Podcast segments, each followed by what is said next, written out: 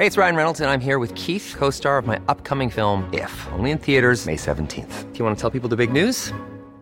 All right, I'll do. Sign up now and you'll get unlimited for $15 a month in six months of Paramount Plus Essential Plan on us. Mintmobile.com slash switch. Upfront payment of $45 equivalent to $15 per month. Unlimited over 40 gigabytes per month. Face lower speeds. Videos at 480p. Active Mint customers by 531.24 get six months of Paramount Plus Essential Plan. Auto renews after six months. Offer ends May 31st, 2024. Separate Paramount Plus registration required. Terms and conditions apply if rated PG.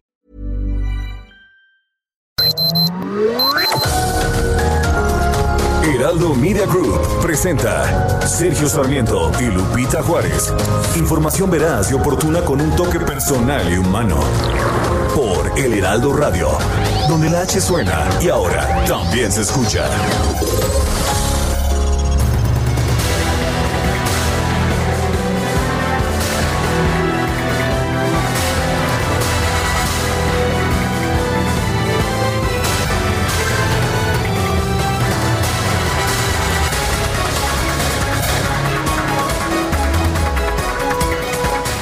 El presidente de los Estados Unidos, Donald Trump, informó que tanto él como la primera dama, Melania Trump, dieron positivo una prueba de COVID-19 después de que una de sus asesoras más cercanas se contagiaran. Eso es lo que señaló en su cuenta de Twitter el presidente esta noche. Flotus y yo, Flotus es la primera dama, hemos dado positivo a COVID. Iniciaremos la cuarentena y el proceso de recuperación de forma inmediata. Saldremos juntos de esto. El presidente tiene 74 años de edad. Esto lo pone en el grupo de riesgo para sufrir complicaciones graves por un virus que ha matado hasta ahora más de 207 mil personas en los Estados Unidos. El mandatario informó con anterioridad que su consejera Hope Leaks, con quien tiene una relación muy cercana, dio positivo al virus. Con ella viajó varias veces esta semana en el helicóptero y el avión presidencial. El presidente estuvo este jueves en Nueva Jersey para un evento de recaudación de fondos, a pesar de que el miércoles por la noche Hope Hicks comenzó a sentir síntomas leves. Trump fue visto por última vez por periodistas que regresaban a la Casa Blanca y parecía gozar de buena salud. Son las 7 de la mañana, 7 de la mañana con un minuto. Hoy es viernes 2 de octubre del 2020. Yo soy Sergio Sarmiento. Quiero darle a usted la más cordial bienvenida a El Heraldo Radio. Lo invito a quedarse con nosotros. Aquí estará bien informado, por supuesto, pero también podrá pasar un momento agradable, ya que si la información lo permite, a nosotros nos encanta darle su lado amable. Guadalupe Juárez, ¿cómo estás? Muy buenos días. Hola, ¿qué tal? Sergio Sarmiento, muy buenos días. Buenos días, amigos. Qué gusto saludarlos en este que ya es viernes 2 de octubre. No se olvida. 2 de octubre no se olvida, pero creo que tampoco se va a olvidar. Pues ayer, primero de octubre, los ministros de la Suprema Corte de Justicia de la Nación modificaron totalmente la pregunta de la consulta popular para enjuiciar a expresidentes planteada por el jefe del Ejecutivo, Andrés Manuel López Obrador, y avalaron el ejercicio de participación ciudadana.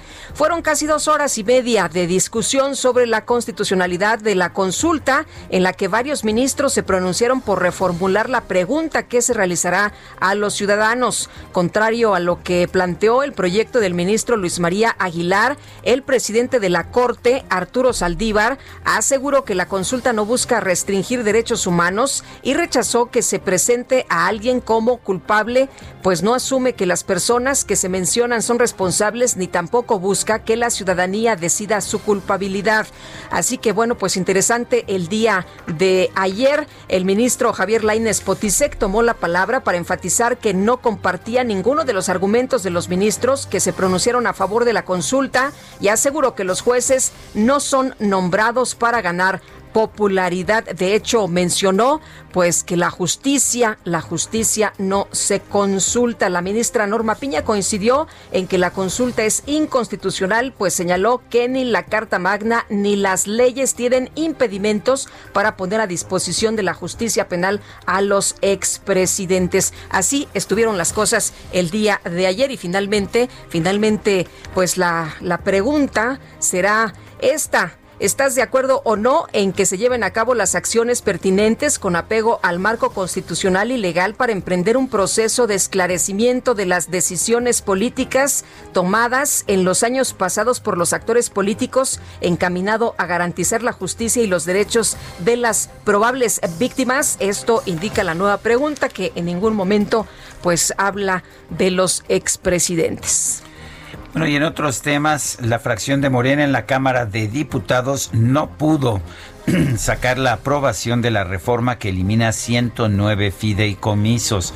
La oposición reservó todos los artículos y se resistió a votar en el Pleno, en los pasillos y en sus oficinas.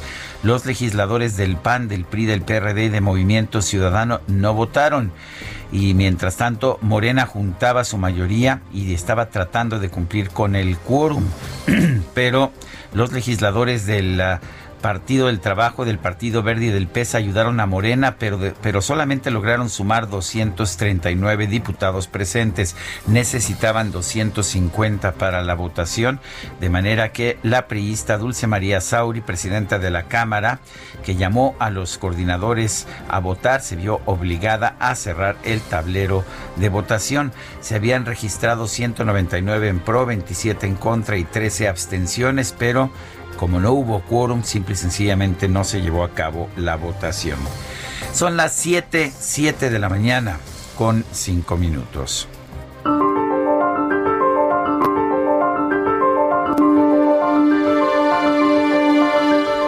Pues sin duda la frase del día la pronunció ayer el ministro de la Suprema Corte, Javier Laines Potisek. Los jueces no estamos para ser populares, la justicia no se consulta.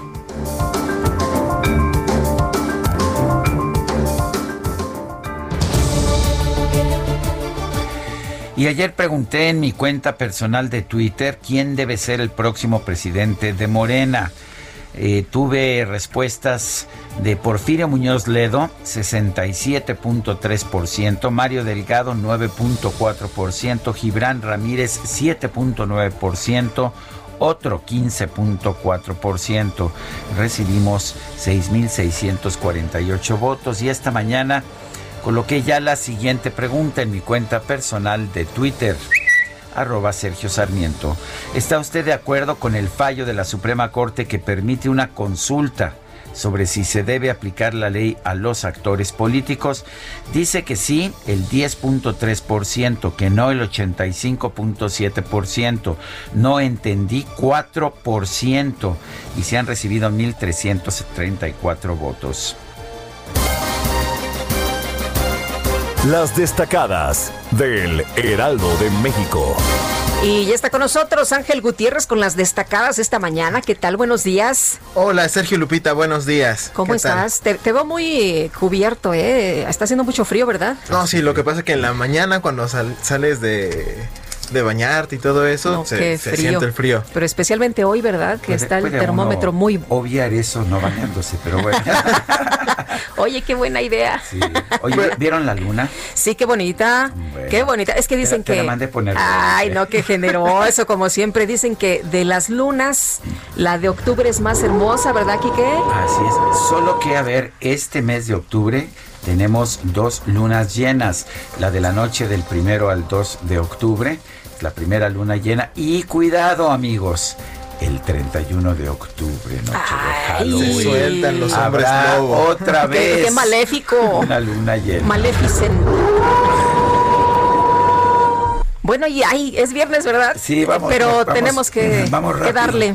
Y es viernes, como diría una persona famosa de este equipo de producción, confirmo es viernes. Así que vamos a empezar con las destacadas del Heraldo. País. Dan aval a consulta. Se podrán revisar decisiones políticas del pasado, retiran los nombres de expresidentes. Ciudad de México, por COVID-19 a la baja exceso de mortalidad. En septiembre se redujo 65.6% el promedio diario de actas de defunción. Estados. Nueva caravana. Avanzan 3.000 hacia la frontera. Grupos que salieron de Honduras rumbo a Estados Unidos rompen cerco en Guatemala. Orbe, republicanos se unen en apoyo por Biden. Las personalidades que han roto públicamente con el presidente Trump se acercan a 130. Y finalmente en meta, Tri Sub 17. A 15 años de la hazaña, el técnico Jesús Ramírez revela las claves para conseguir ese campeonato. Octubre es más hermosa porque en ella se refleja la quietud. ¿Eh? ¿Qué tal? De las lunas. la de octubre es más hermosa. Con esa melodía terminamos, Sergio Lupita, las destacadas del Heraldo. Te la pusieron, ¿verdad? Sin avisar, porque se ve que no sabías qué hacer con ella. no, no, no sabía. Pero buen detalle de nuestro amigo Quique. Corazón. Ah, qué bonita canción. Que ha sentido el calor de una linda mujer en las noches de octubre. Y son las 7 de la mañana con 10 minutos. Hoy es viernes, ya lo adelantaba Guadalupe Juárez, 2 de octubre del 2020. Vamos a un resumen de la información más importante. A través de Twitter, el presidente de los Estados Unidos, Donald Trump, informó que él y la primera dama, Melania Trump, dieron positivo a la prueba de COVID-19, por lo que de inmediato comenzaron su periodo de aislamiento y recuperación. Y previamente el mandatario había informado que junto con su esposa se sometería a un periodo de cuarentena debido a que tuvieron contacto con Hope Hicks, una de las asesoras más cercanas, quien fue diagnosticada con coronavirus. En el Reino Unido, la reina Isabel anunció la cancelación de todos los eventos de gran escala en sus residencias del Palacio de Buckingham y el Castillo de Windsor por el resto del año como medida preventiva ante el rebrote de la pandemia. Bueno, dicen que si el presidente Trump a lo mejor hubiera utilizado el cubrebocas en espacios cerrados, otra sería la historia y medidas, medidas están tomando en otras partes del mundo los mandatarios. La Agencia Europea de Medicamentos puso en marcha el primer proceso de revisión de la vacuna contra el coronavirus que desarrolla la farmacéutica AstraZeneca con la Universidad de Oxford. Aleja, Alejandro Lara, director médico del laboratorio Landsteiner Scientific, informó que los estudios de fase 3 de la vacuna rusa Sputnik 5 en México concluirán en noviembre y de inmediato solicitarán el registro ante la autoridad sanitaria para distribuir 32 millones de dosis a partir, escuche usted, a partir de diciembre. Y en su reporte diario sobre el coronavirus, la Secretaría de Salud informó que en México ya hay 748.315 contagios de coronavirus, oficialmente 78.078 decesos.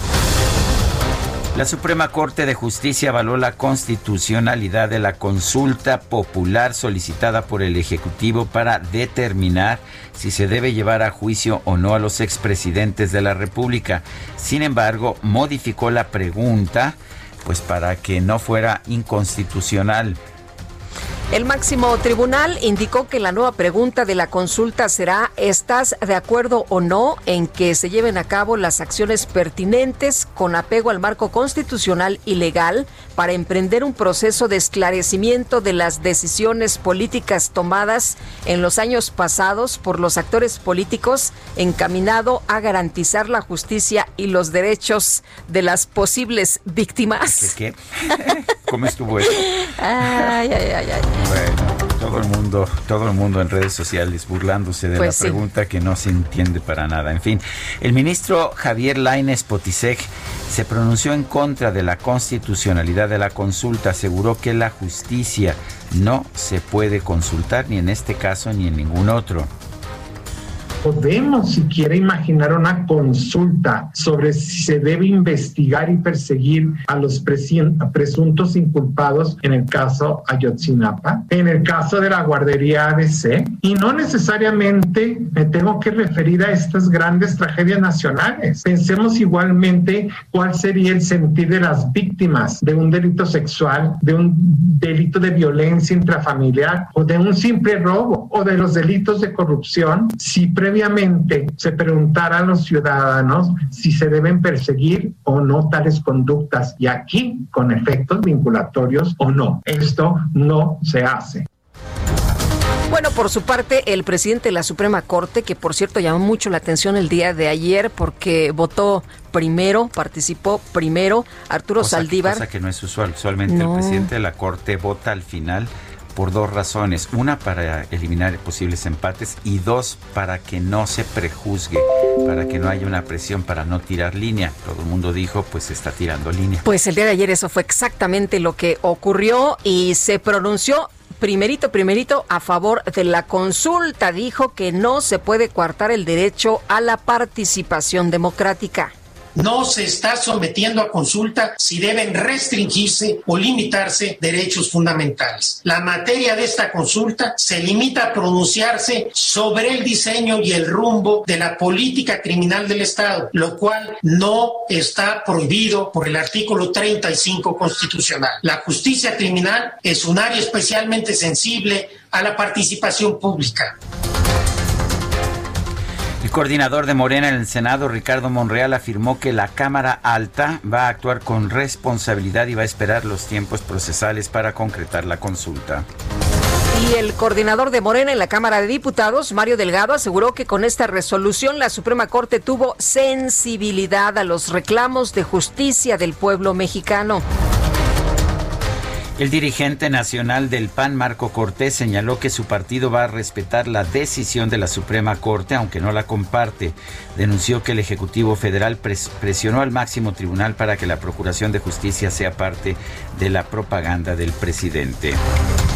El presidente de la Coparmex, Gustavo de Hoyos, expresó su rechazo al fallo de la Suprema Corte. Consideró que el cumplimiento de la ley no debe estar sujeto a una decisión popular y que los órganos públicos deben ejercer sus atribuciones con base en elementos objetivos y sin consideraciones políticas.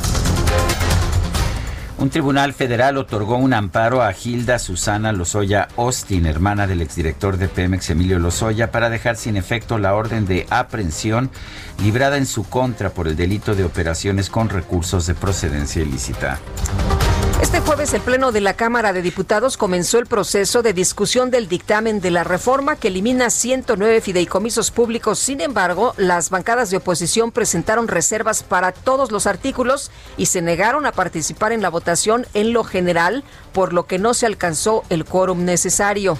Gracias por su comentario, diputado Delgado. 35 minutos que lleva este sistema de votación, o para no ser imprecisa, debe ser alrededor de 31 minutos. Está estado abierto el sistema de votación. Por lo tanto, solicito a la Secretaría solicite el cierre del sistema de votación. El diputado de Morena, Pablo Gómez, solicitó a la mesa directiva dar oportunidad de rectificar el quórum.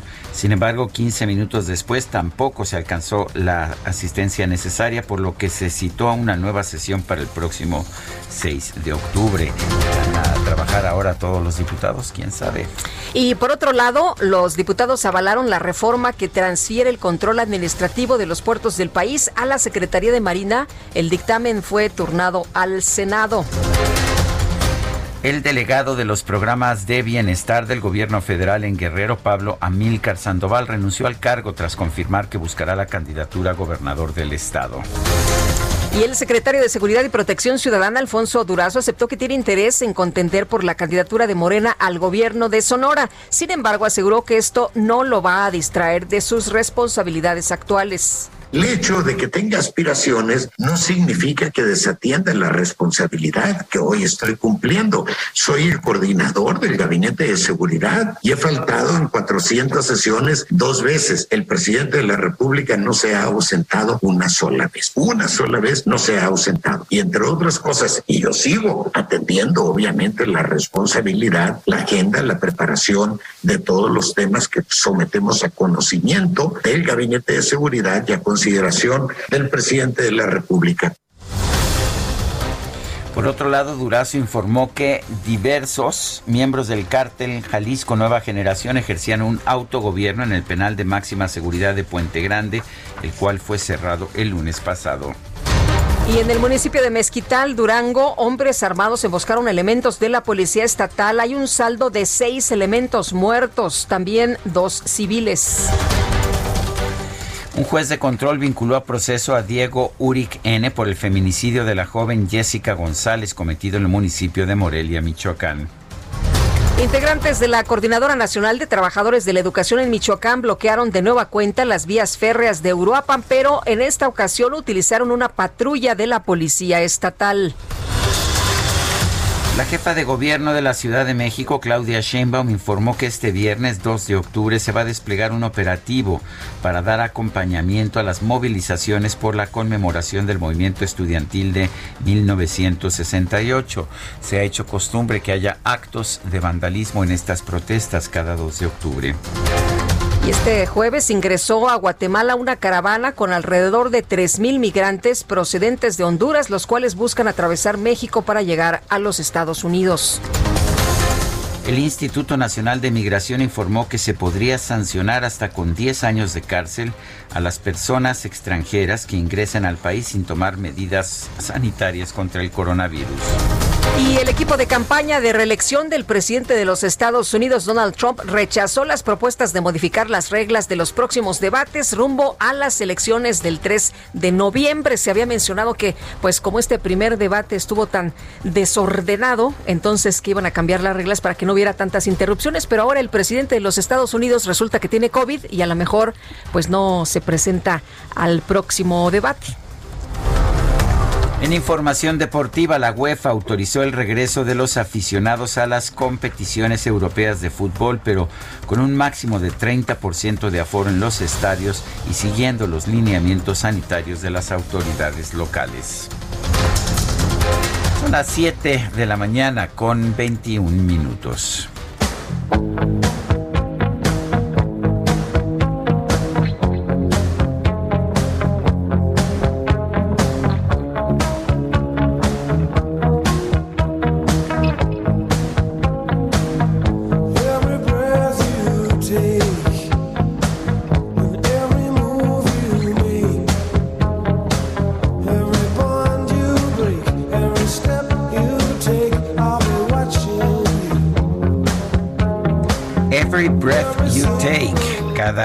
Respiro que, que das. Estamos escuchando Sting, en este caso con el grupo The Police. Gordon Matthew Thomas Sumner, mejor conocido como Sting, nació el 2 de octubre de 1951 en Wallsend allá en Inglaterra. Lo vamos a estar escuchando y festejando su cumpleaños. Si te parece bien, Guadalupe está cumpliendo 69 eh, años de edad. Oye, yo lo veo muy requete bien. Pues se ve bien, ¿verdad? Se ve muy, muy bien. Siempre ha sido un hombre muy atractivo. Y muy talentoso. Sin duda, muy talentoso. Every breath you take.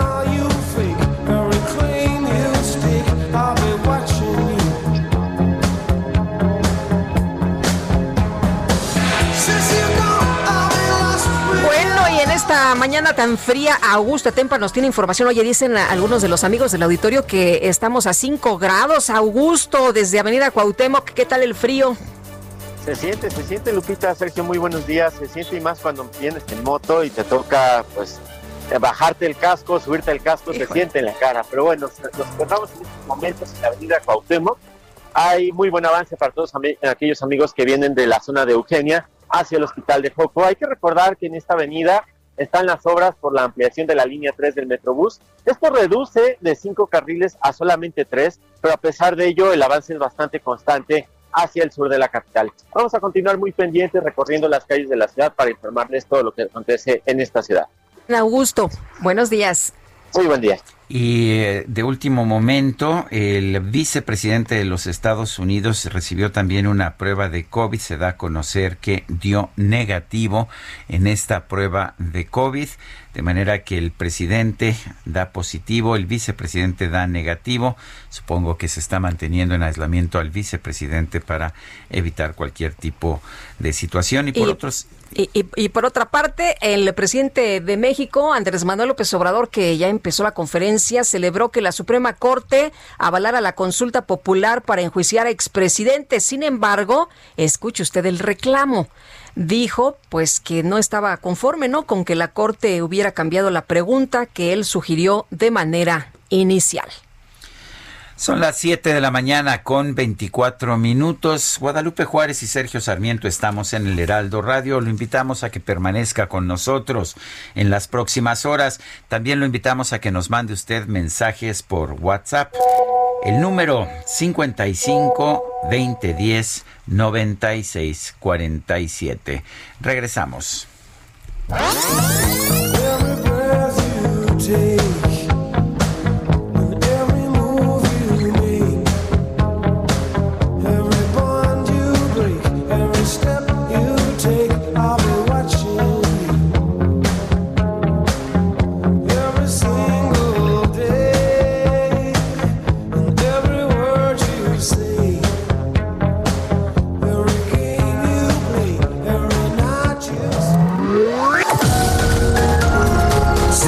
Sarmiento y Lupita Juárez quieren conocer tu opinión, tus comentarios o simplemente envía un saludo para ser más cálida esta mañana. Envía tus mensajes al WhatsApp 5520 109647.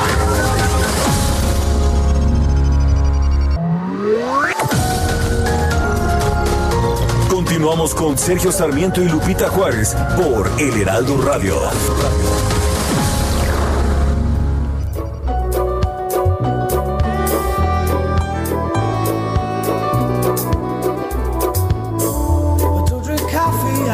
See, my dear, I like my toast done on one side.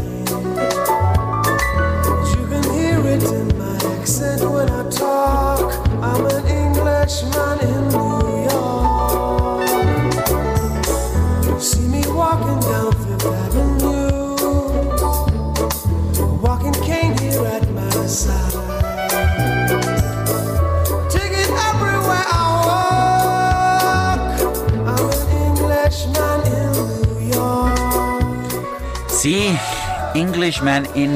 Un inglés en Nueva York. Y sí, pues ya sabe, uno pues puede ser distinto, toma uno té en vez de café. Eh, y bueno, en este caso es un, extranjero legal en Nueva York, un Englishman en New York. Sting Me gusta mucho, esta es una de mis favoritas. No eres el único, no eres el único. Fíjate que Gibran Granados nos escribe y nos dice saludos y feliz viernes y es quien pide precisamente esto que estamos escuchando.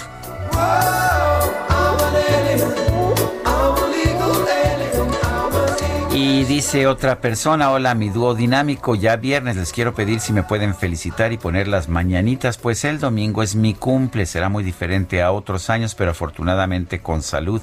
Saludos a todo el equipo y soy Patricia la que los escucha todos los días desde Tequisquiapan, Querétaro, y tenemos por ahí unas mañanitas. A ver si me consiguen las... Unas mañanitas. Las clásicas de López Gatel, ¿no las tendrán por allá? que ya se vacunó Gatel, ¿verdad? Contra la influenza. Oye, y también un abrazo y las mañanitas de una vez para Natalia, hija de Patricia, nuestra radio escucha que todos los días nos sintoniza por allá en Monterrey. Y dice Rodolfo Contreras desde Querétaro, buen viernes de lectura, primero de octubre del 2020, asiago día para nuestro país con el asalto a los fideicomisos y el fallo a la Suprema Corte. Y dice Rafa Balcázar Narro, Buenos días, a punto de empezar Sergio y Lupita, a punto de empezar a escucharlos en este viernes de lectura y estoy terminando de leer nuevamente Las Flores del Mal. Uf, un gran libro de, de, de, Baudelaire, eh, un libro de poesía, de poesía. Les Fleurs du Mal.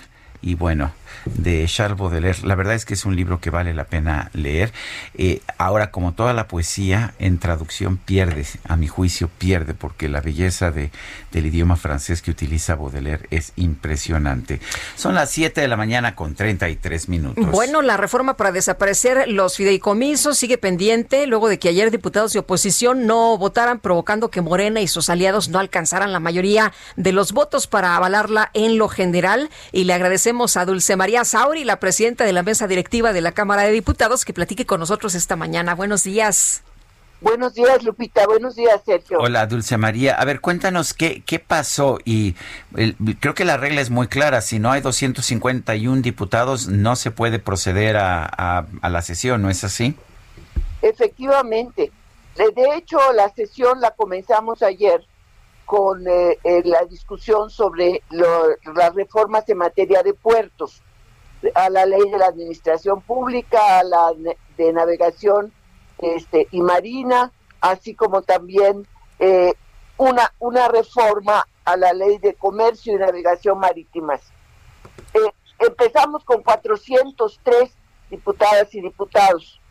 De hecho, eh, las dos votaciones de estas leyes fueron por un poquito menos de 400, 398 diputados y diputadas, y así entramos a la discusión del paquete de reformas que se conoce genéricamente como de fideicomisos, que son, por cierto, Sergio Lupita, reformas a 19 leyes y dos abrogaciones.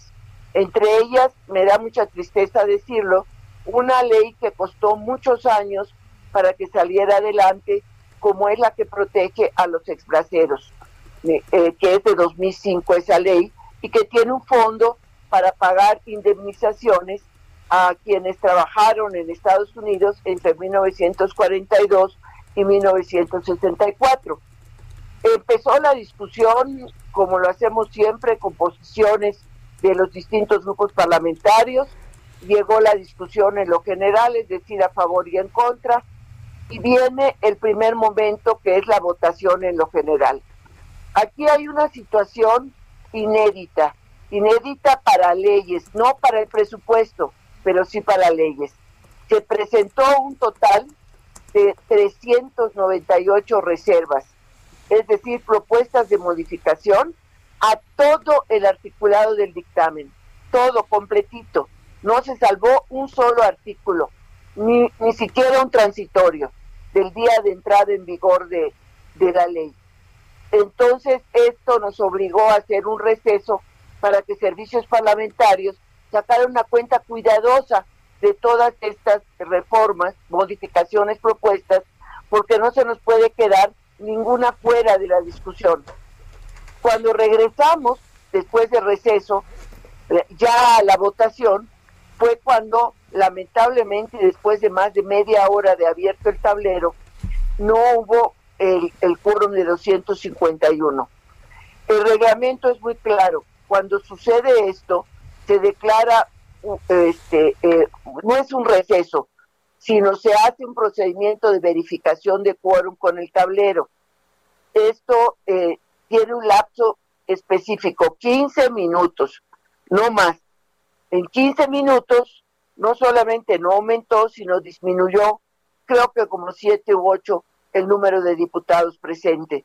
Por eso tuve que levantar la sesión y citar para el próximo martes y empezar la discusión donde las dejamos, es decir, en la votación en lo general.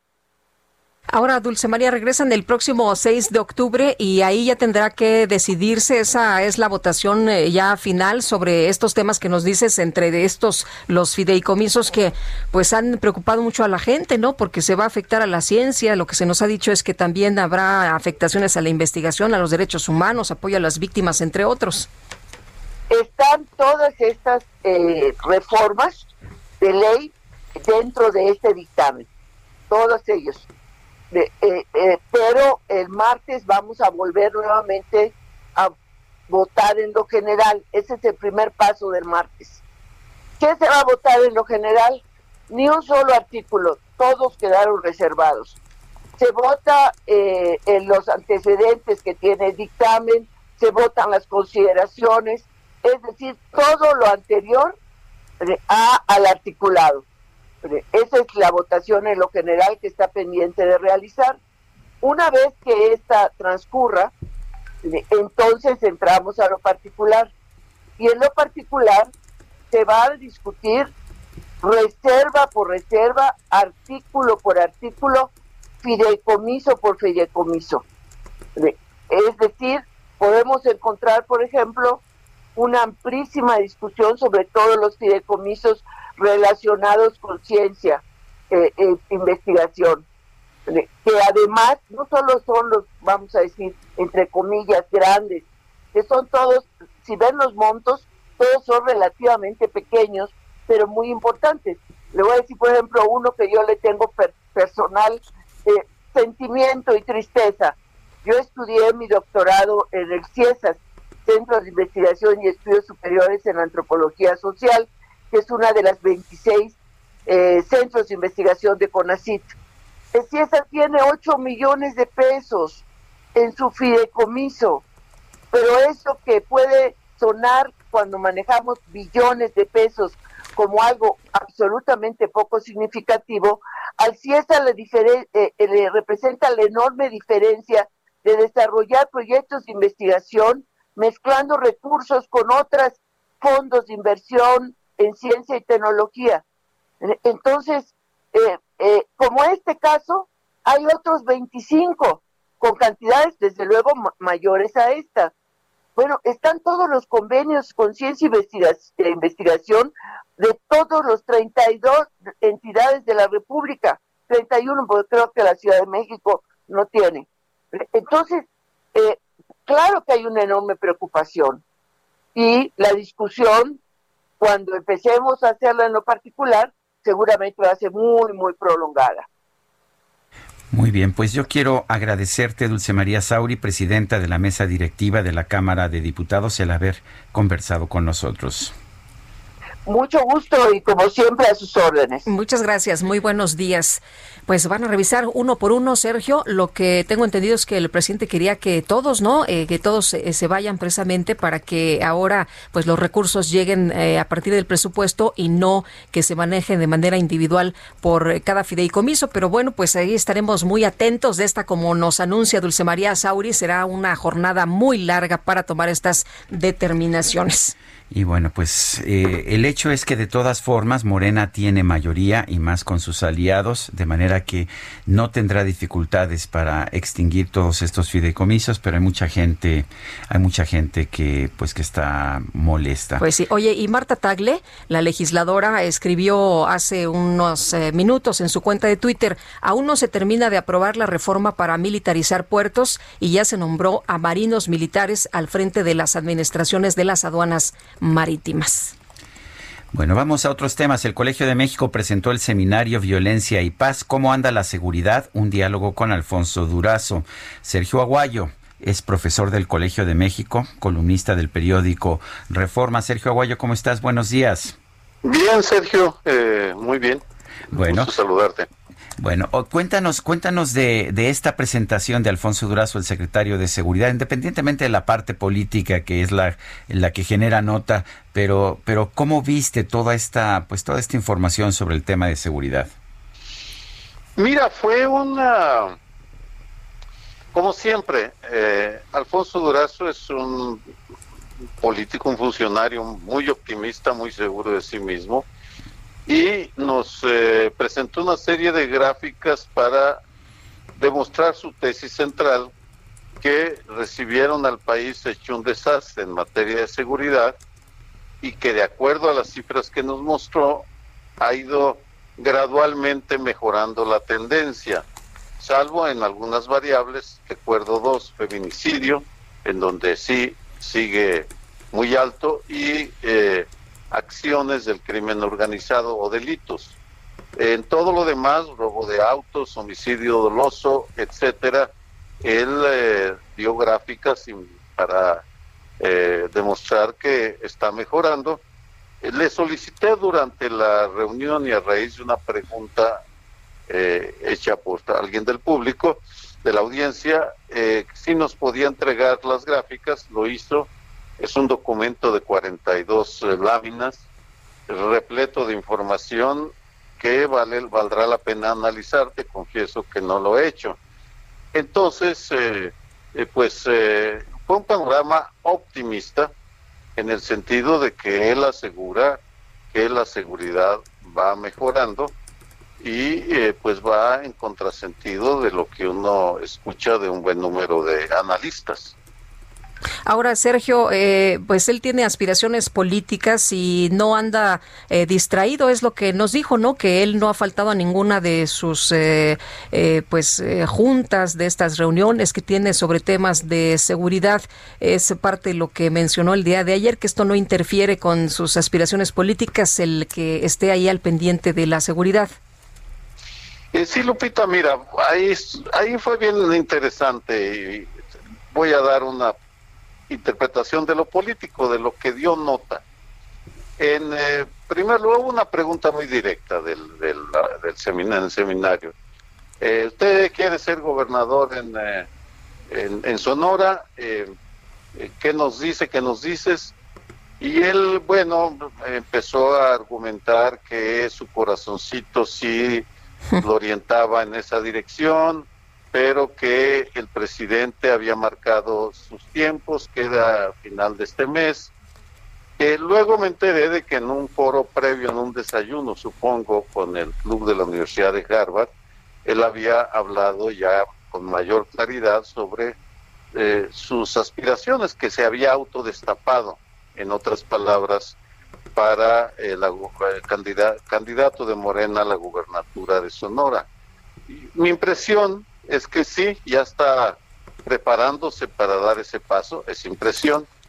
Y tal vez como anécdota señalaría, añadiría un dato bien curioso, que todo el tiempo, pese a estar en su oficina, utilizó eh, una mascarilla, como subrayando que él sí cree en las mascarillas, lo cual sería una forma muy discreta, pero muy, muy y clara de que, a diferencia del presidente, él sí usa mascarillas eh, cuando está en eventos, en oficinas públicas. Habló desde su oficina.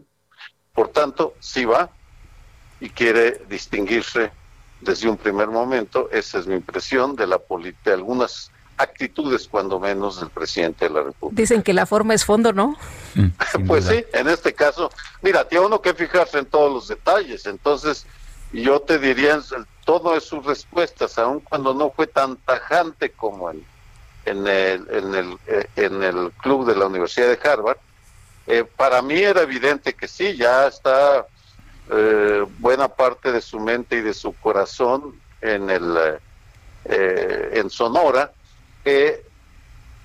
ahora bien, también muy cuidadoso de las formas, dijo soy coordinador del Gabinete de Seguridad Nacional, he faltado solo dos veces y luego lanzó el elogio al presidente. Él nunca ha faltado en cuatrocientos y tantos días, eh, lo cual pues era una forma de, reconocer la autoridad del presidente.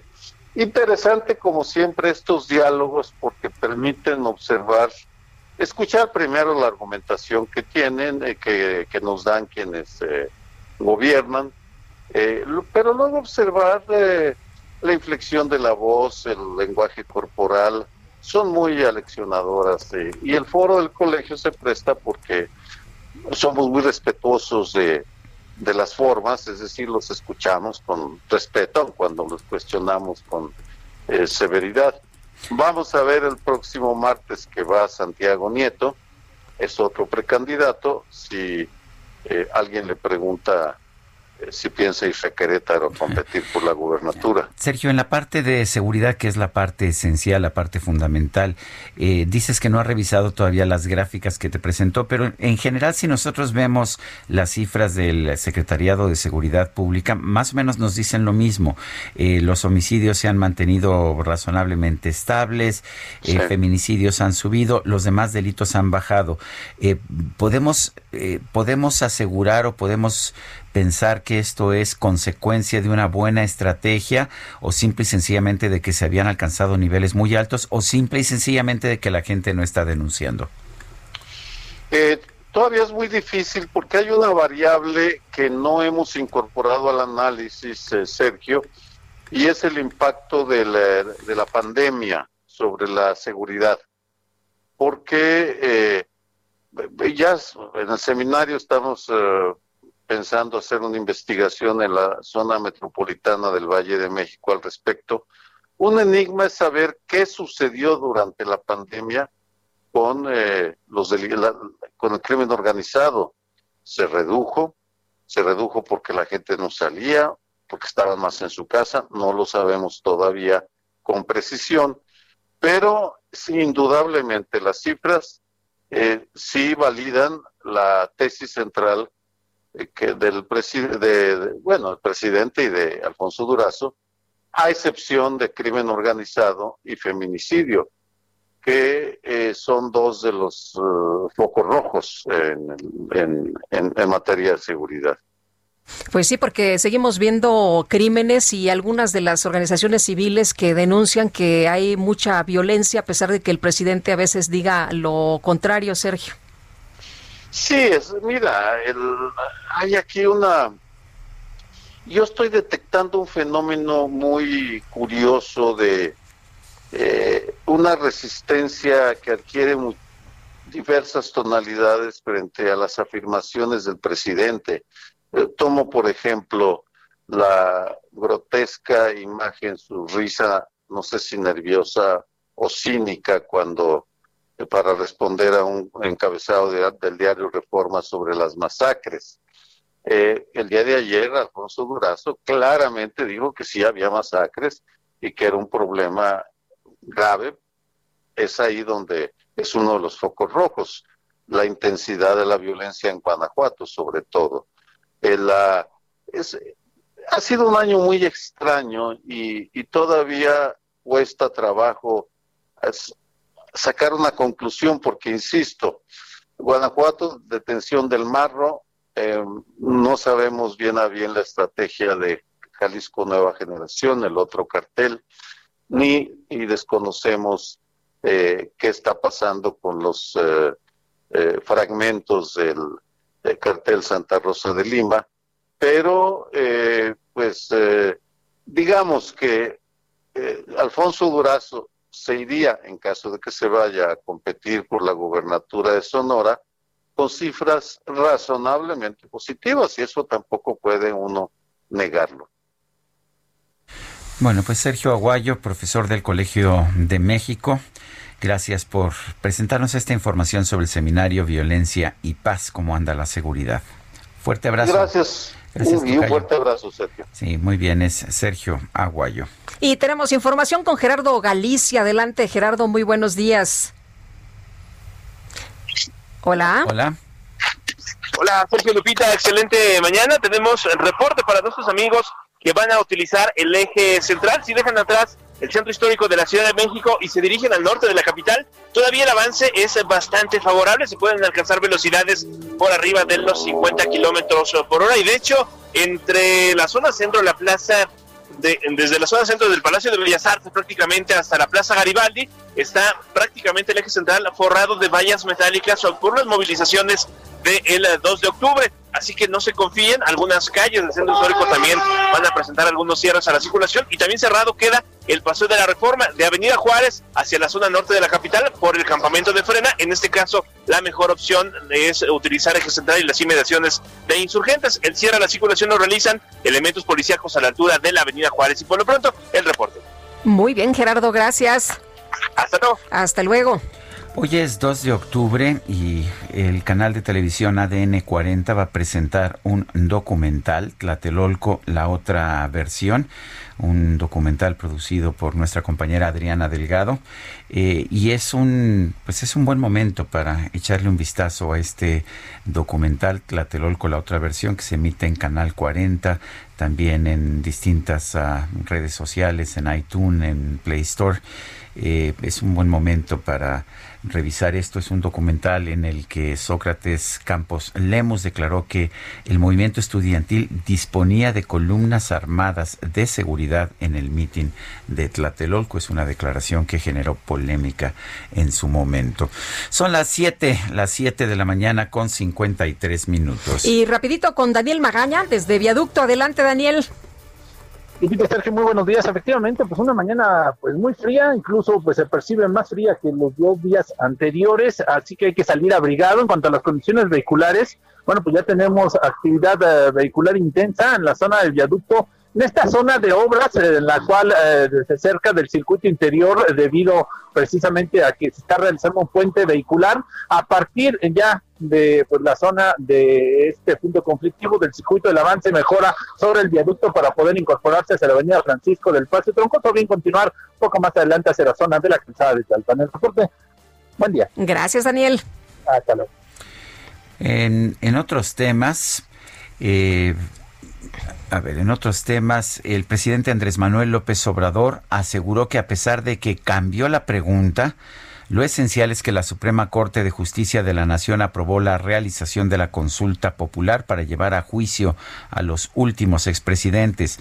La esencia es que se aprobó el que se pueda llevar a cabo la consulta. Yo creo que fue un avance importantísimo lo de ayer, esa es mi reflexión. Y también que nadie se preocupe más de la cuenta. Nuestro pueblo es inteligente, es un pueblo sabio, es un pueblo que sabe tomar decisiones y va a votar por lo que considere más importante para el país y para la nación. La noticia importante es porque de que por primera vez se va a llevar a cabo una consulta popular, este caso para decidir si se inician procesos garantizando los derechos humanos. Son las 7 de la mañana con 54 minutos. Guadalupe Juárez y Sergio Sarmiento estamos en el Heraldo Radio.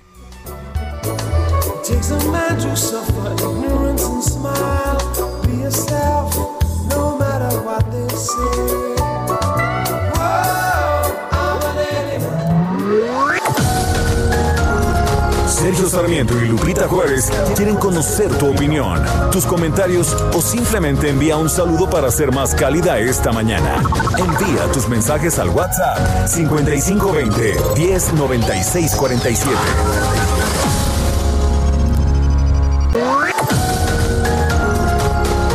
Continuamos con Sergio Sarmiento y Lupita Juárez por El Heraldo Radio.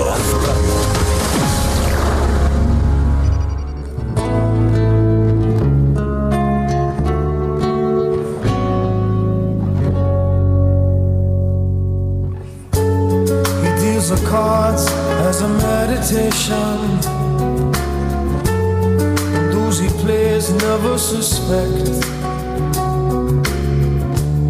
He doesn't play for the money he wins. He doesn't play for respect. Esto se llama Shape of My Heart, la forma de mi corazón. Seguimos escuchando música interpretada por Sting en su cumpleaños número 69. Y tú te quejabas, ¿verdad, Lupita, de que teníamos 5 grados de temperatura Sí, aquí yo en la quejo. Ciudad de México? Anda con mucho frío.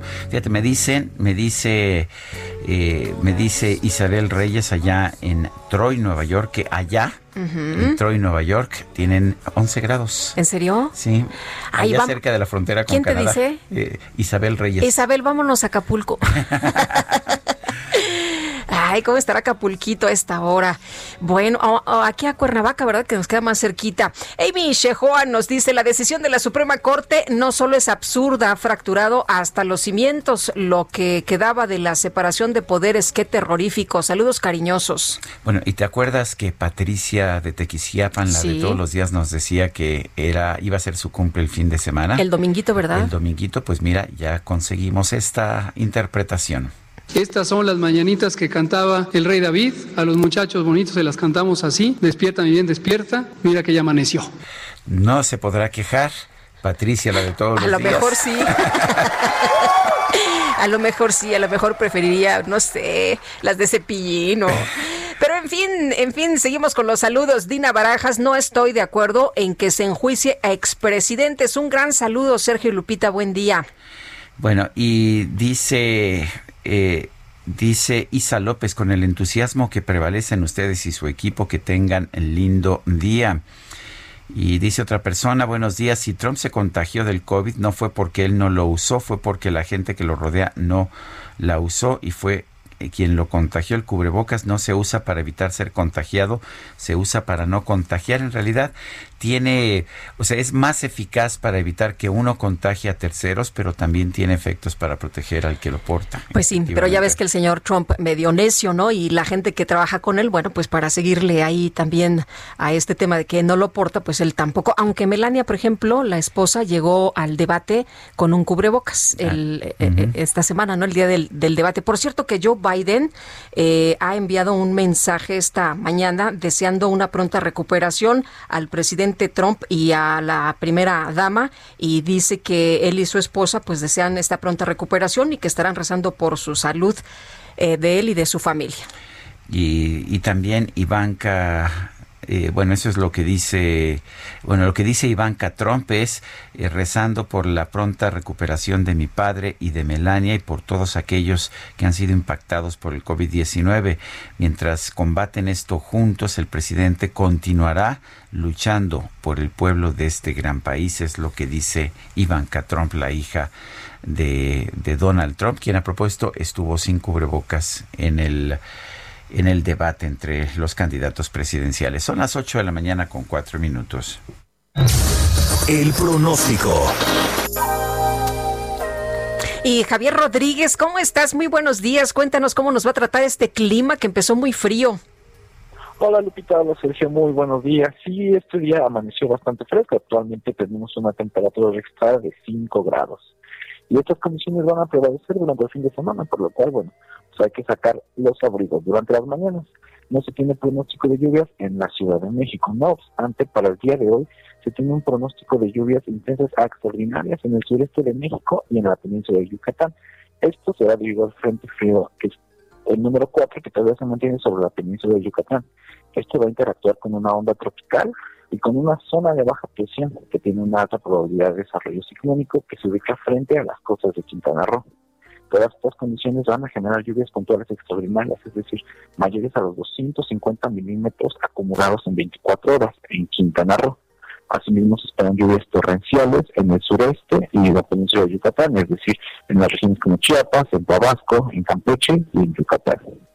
Por lo cual, debido a todas estas condiciones, existe una condición de formación de trombas marinas frente a las costas de Yucatán y Quintana Roo por lo cual se recomienda a la gente atender las indicaciones de las autoridades portuarias. Y si nos vamos a Acapulquito, ahí cómo estará el clima, mucho mejor.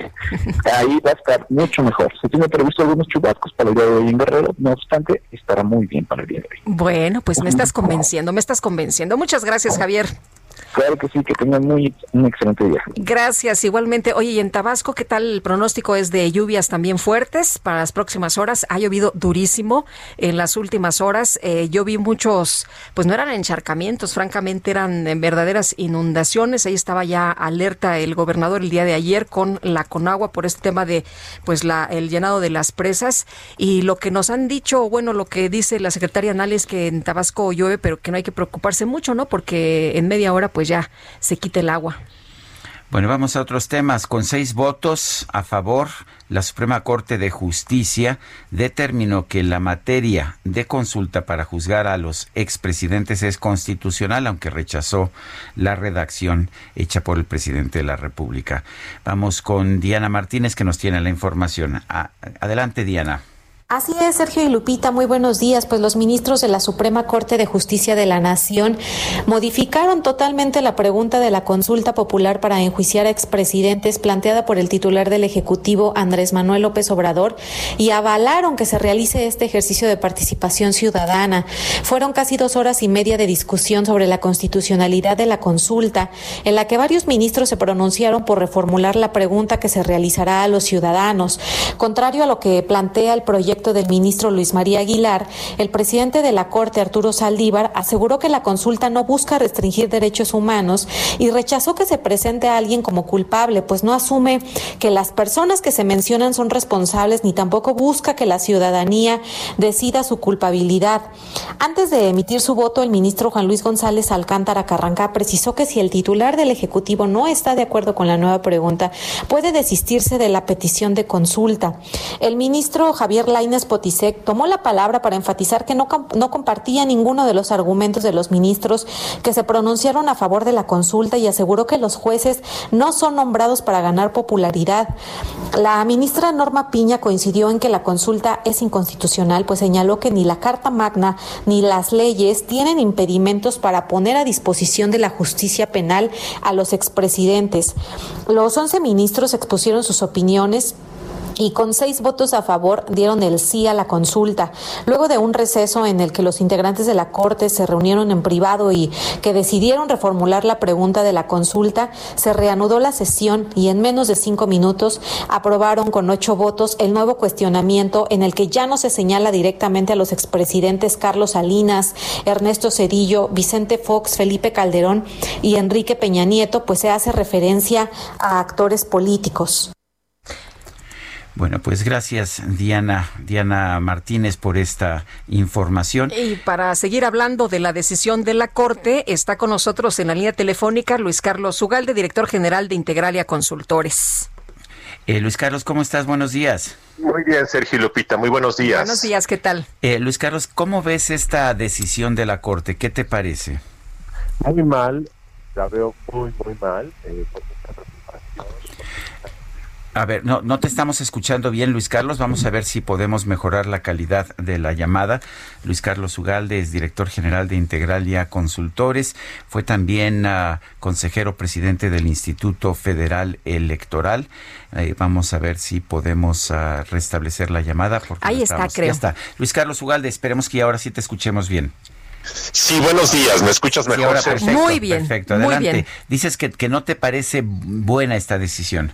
Sí, me parece muy preocupante. Da la sensación, como muchos lo han dicho en las últimas eh, 20 horas, de que la Corte quiso hacer un guiño al presidente por varias razones. La primera es porque la consulta popular, su origen en 2012 era que los poderes legislativos y ejecutivos estuvieran obligados a cualquier decisión que se tomara por la consulta popular. Esta idea de que la Corte dijo ayer el presidente ministro de que no era necesario que fuera vinculatoria y que era una forma de expandir el diálogo democrático es otro tema. Eso es parte de lo que se conoce como comisiones de la verdad y políticos. No, se nos volvió, se nos volvió este. Uy, y estaba muy, muy bien. Sí, no sé qué está pasando la, la ahí con eso. Bueno, pero Bueno, aquí. ha habido, ha habido toda suerte Sí. de declaraciones en este sentido. Mario Delgado, por ejemplo, señaló en su momento que, pues, que esta es una decisión en la que la Suprema Corte de Justicia está siendo sensible a los reclamos históricos de la justicia del pueblo mexicano. Eh, lo que vimos es una pues una reacción más bien ah, muy partidista Eh, los simpatizantes del gobierno pues todos aplaudieron la decisión. El pro- propio presidente de la república esta mañana dijo que sin embargo que no estaba de acuerdo con que le hubieran cambiado la pregunta. Eh, la pregunta en realidad no se podía mantener así porque pues estaba directamente eh, pues planteando que la justicia se aplicaría nada más a, a cinco expresidentes y pues no pueden ser las cosas de esa manera. Eh, por otra parte, Jesús ah, Ramírez, eh, Jesús Ramírez Cuevas, el ah, coordinador de comunicación social de la presidencia de la República, señaló hoy el pueblo de México gana una lucha de décadas por la que millones lo han entregado. Todo es lo que dijo en su cuenta de Twitter. Eh, Oye, y no queda bien parada la Suprema Corte. Yo vi ayer muchísimas opiniones en el sentido de que Sobre todo juristas. Sí, juristas, los sí, que abogados, que- los juristas dijeron pues que esto no, Pues no. no tenía sentido, no se puede hacer como, como decía el ministro Laines, no se puede poner a la justicia a consulta. Y bueno, pero vamos a ver la posición de Luis Carlos Ugal, espero que ahora sí ya, ya tengamos una buena comunicación con él. Luis Carlos, primero te escuchábamos muy bien y de repente te desvaneciste nuevamente, pero Sí, yo- cuéntanos yo- yo- nuevamente, sí. Mira, eh, la ley de consulta popular, como se estableció en 2003, 2012, 2014, es que fuera un ejercicio vinculatorio. Lo que ayer aprobó la Corte, primero, es una pregunta inentendible, eh, y segundo, es más propia de una comisión de la verdad, no de una consulta para actuar jurídicamente en contra de aquellos que hayan cometido actos de corrupción. Segundo tema, eh, no era necesaria una pregunta para que el presidente procediera contra personas que hoy son ciudadanos si cometieron a un delito. Esto se ha dicho y se ha repetido. Tercero, la pregunta en realidad dice que eh, si queremos que se esclarezcan decisiones políticas de actores políticos en los últimos años. ¿Qué significa eso, Sergio? Pues actores políticos son miles, pues yo creo que desde regidor hasta presidente de la República. Decisiones políticas, pues son muchas, casi todas las que toman, no solamente aquellos actos presuntamente constitutivos de delito. Entonces, cuando gane el sí, que va a ganar el sí, ¿qué, vamos, ¿qué va a ocurrir? Pues no va a ocurrir nada, porque ¿quién va a empezar a esclarecer cuál es la lista de personas que van a caer en la categoría de, eh, actores políticos y, y bajo qué decisiones?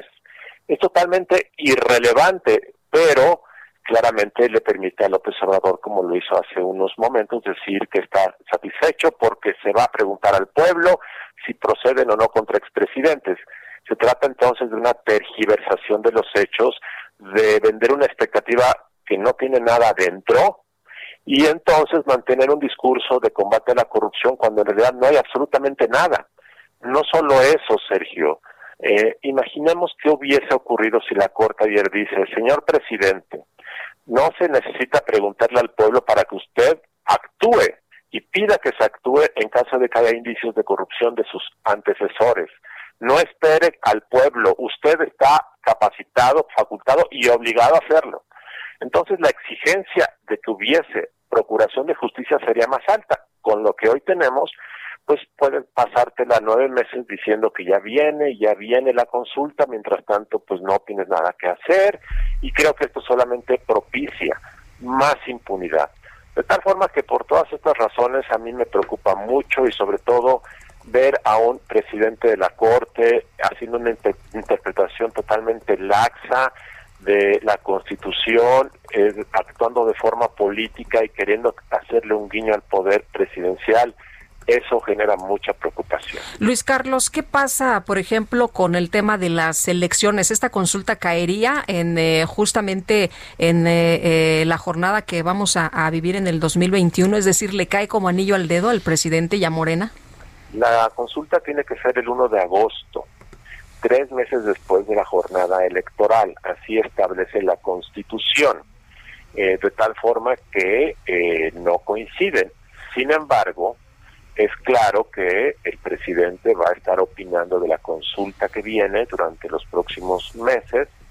Es claro que muchos candidatos de Morena van a pedir el voto y lo van a querer vincular a la lucha de la corrupción en contra de los expresidentes es claro que esto le va a permitir a López Obrador nacionalizar el proceso electoral y hacerlo una suerte de referéndum de su lucha histórica en contra de la corrupción de los expresidentes cuando no hay todavía nada, no hay absolutamente nada, pero esto le permite al presidente entrometerse políticamente en el proceso electoral y, y esto puede contaminar porque son 30 elecciones locales más la federal de diputados eh, el presidente está restringido de opinar, pero esta decisión de la Corte le da eh, pues la autoridad para estar opinando y opinando el tema y yo creo que esto eh, eventualmente va a contaminar la marcha de las campañas.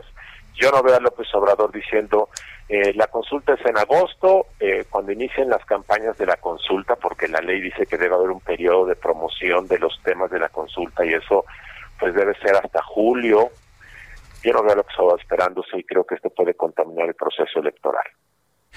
Eh, ¿Cómo viste los argumentos de los ah, de los distintos ministros y cómo viste la decisión del ministro Arturo Saldívar, además de su argumento de que esto es la democracia, eh, su decisión de votar primero? No es común que esto ocurra, ¿verdad?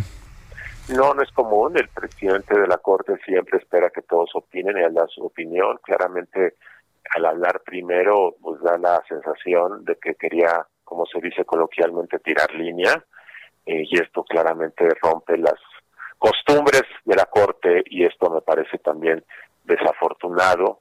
Eh, y bueno, eh, creo que la mejor postura desde el punto de vista constitucional, y reitero, la Corte está para defender la Constitución, no para propiciar los diálogos democráticos de los excluidos como el pueblo, no. La Corte está para cuidar esa Constitución. Si la Constitución no nos gusta, el poder político que dimana del poder constituyente puede cambiarla, pero mientras no la cambie, la Corte no puede interpretarla de forma tan amplia y laxa y ambigua como lo hizo ayer. Y eh, desde el punto de vista constitucional, quien, quien creo que lo hizo eh, como debe ser es el ministro Laines, eh, quien lo hizo correctamente, enumeró los argumentos, punto. de tal forma que me parece, Sergio, pues que es una preocupación porque la Corte es la última aduana de control de la legalidad y de propiciar el equilibrio de poderes y creo que después de ayer, pues cualquier cosa se, se va a poder permitir en el futuro. ¿Qué tal si eh, mañana alguien quiere decir que se le pregunte al pueblo su opinión de restringir ciertos derechos humanos porque hay que escuchar al pueblo? Y entonces la Corte dice, ok, está bien, eh, este es un diálogo democrático. Bajo este argumento del diálogo democrático de los excluidos, eh, tú puedes poner en riesgo severo muchos de los derechos humanos y puedes propiciar debates que, reitero, son más parte de lo que es una comisión de la verdad eh, que una decisión política, perdón, de una decisión jurídica para proceder contra aquellos actos de corrupción del pasado. Yo creo que una comisión de la verdad, Sergio, podría ser o pudo haber sido un ejercicio democrático de sanación colectiva de la sociedad mexicana. Eh, creo que muchos países los han hecho, algunos de forma exitosa, Creo que López Obrador pudo haber hecho una comisión de la verdad al inicio de su gobierno para decir, vamos a ver qué, ha pasado en México en materia de corrupción y en materia de violación de derechos humanos. Y esto es otra cosa, pero lo de ayer era, quiero preguntarle al pueblo si puedo proceder para investigar a los expresidentes. Y al final acabó una pregunta que no dice absolutamente nada, que no va a tener ninguna consecuencia, salvo la política del presidente de decir que el pueblo va a decidir sobre algo que en realidad no va a decidir absolutamente nada. Ugalde, gracias por hablar con nosotros. Muchas gracias, muy buenos días. Buenos días. Y bueno, la secretaria de Gobernación, Olga Sánchez Cordero, anunció que se mantendrá un diálogo directo con cada mandatario estatal que decidió la CONAGO y no a través de la Alianza Federalista. Ayer eh, se hablaba de que pues estaban convocados todos los gobernadores porque la propia secretaria Sánchez Cordero ha mencionado que no se va a cortar el canal de comunicación. Sin embargo, pues no todos estuvieron ahí presentes o atentos. Y Paris Salazar, adelante con tu reporte. Buenos días, Sergio Lupita. El gobierno de México mantendrá un diálogo directo con cada mandatario estatal que decidió salir de la Conferencia Nacional de Gobernadores y no a través de la Alianza Federalista. En la reunión virtual de trabajo del Gabinete Federal y la CONAGO, la secretaria de Gobernación, Olga Sánchez Cordero, se comprometió a mantener el diálogo con los gobernadores, independientemente del foro en el cual decidan reunirse. Dijo que sostendrá un diálogo directamente con la CONAGO y de manera individual con cada uno de los gobernadores que decidieron separarse de la CONAGO. La Alianza Federalista reúne a los gobernadores de Coahuila, Tamaulipas, Nuevo León, Durango, Jalisco, Chihuahua, Guanajuato, Colima, Aguascalientes y Michoacán, quienes pidieron a Sánchez Cordero entablar un diálogo y enfrentar los problemas del país. Sin embargo, tras la segunda ausencia de los gobernadores de la Alianza Federalista a las reuniones de gobernación y la CONAGO para abordar temas económicos y laborales por la nueva normalidad a causa de la pandemia de COVID-19, Sánchez Cordero reiteró que el contacto con los mandatarios será directo y no en agrupación. Señaló que continuará trabajando con los gobernadores de manera personal, ya que decidieron de manera legítima y autónoma salir de la CONAGO. En el encuentro virtual participaron los gobernadores de San Luis Potosí, Sonora, Baja California Sur, Campeche, Guerrero, Hidalgo, Morelos, Querétaro, Quintana Roo, Veracruz y Zacatecas, mientras que las otras 12 entidades enviaron un representante. Sánchez Cordero confió en que se van a superar las diferencias y fomentar la discusión constructiva para encontrar soluciones para el país. Esta es la información. Gracias. Paris. Buenos días. Y bueno, vamos con Augusto Atempa, está en Eje 7 en la Ciudad de México. Augusto, adelante, buenos días. Y buenos días, Sergio Lupita. Seguimos recorriendo las calles de la Ciudad de México y me encuentro en el Eje 7, donde hay muy buen avance para todos aquellos automovilistas que van hacia la zona de Miscuac, sobre todo para todos aquellos que ocupan esta vialidad y se incorporan eh, desde la Avenida Universidad este cruce siempre ha sido caótico, hoy se encuentra bastante viable para todos aquellos automovilistas. Se está yendo el frío, está saliendo el solecito, pero no olviden salir con la chamarra, salir con un paraguas porque se prevé baja de temperatura por las tardes. Sergio Lupita, mi reporte. Muchas gracias, Augusto. Muy buen día. Y Gerardo Galicia, de nuevo te escuchamos. Lupita, Sergio, excelente mañana. Los saludo con muchísimo gusto desde la Plaza de las Tres Culturas en Tlatelolco. Se están alistando prácticamente eh, los tenemos los preparativos ya para conmemorar el eh, aniversario, un aniversario más de eh, lo ocurrido el 2 de octubre de la 68 y para esta serie de ceremonias van a ser encabezadas y se espera la presencia de la jefa de gobierno Claudia Sheinbaum en este punto. De hecho, faltan algunos minutos para que arribe, por este motivo tenemos ya dispositivo policiaco y también eh, tenemos eh, ya la presencia de autoridades de la alcaldía en la Venezuela Carranza y eh, la Cuauhtémoc, así que habrá que tomarlo en cuenta. Para nuestros amigos que van a transitar en el Paseo de la Reforma, eje central, a esto obedece la presencia de los elementos de la policía capitalina, habrá que manejar con precaución, paciencia, porque tenemos el cruce constante de muchísimas personas. Y por lo pronto, el reporte. Gracias, hasta luego Gerardo. Excelente mañana. Y vamos ahora con Daniel Magaña, adelante. Así es, ahora tenemos información de la zona del eje 5 sur para las personas que utilizan este eje vial para desplazarse hacia la zona de la colonia del Valle. Encontramos algo de carga vehicular, esto al llegar hacia la zona de pues el eje central Lázaro Cárdenas, pero bueno, pues a partir de aquí pues se retoma velocidad a través de este eje vial para desplazarse un poco más adelante también hacia la zona de la calzada México Coyoacán o bien las personas que se trasladan hacia la avenida de los insurgentes. El reporte, muy buen día. Gracias, Daniel. Continuamos atentos. Y bueno, ya sabe usted, queremos escuchar, nos gusta escuchar sus comentarios, sus críticas, sus cuestionamientos, eh, sus felicitaciones también, porque si es que hay motivo para ello, ¿por qué no nos manda usted un mensaje por WhatsApp? 55 20 10 96 47, repito, 55 20 10 96 47.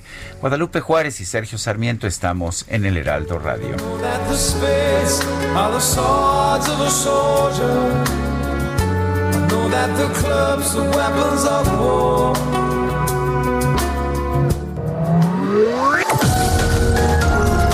Sergio Sarmiento y Lupita Juárez quieren conocer tu opinión, tus comentarios o simplemente envía un saludo para ser más cálida esta mañana.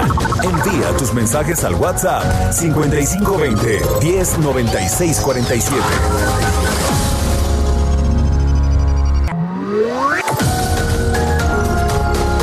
Continuamos con Sergio Sarmiento y Lupita Juárez por El Heraldo Radio. Jaque Mate con Sergio Sarmiento.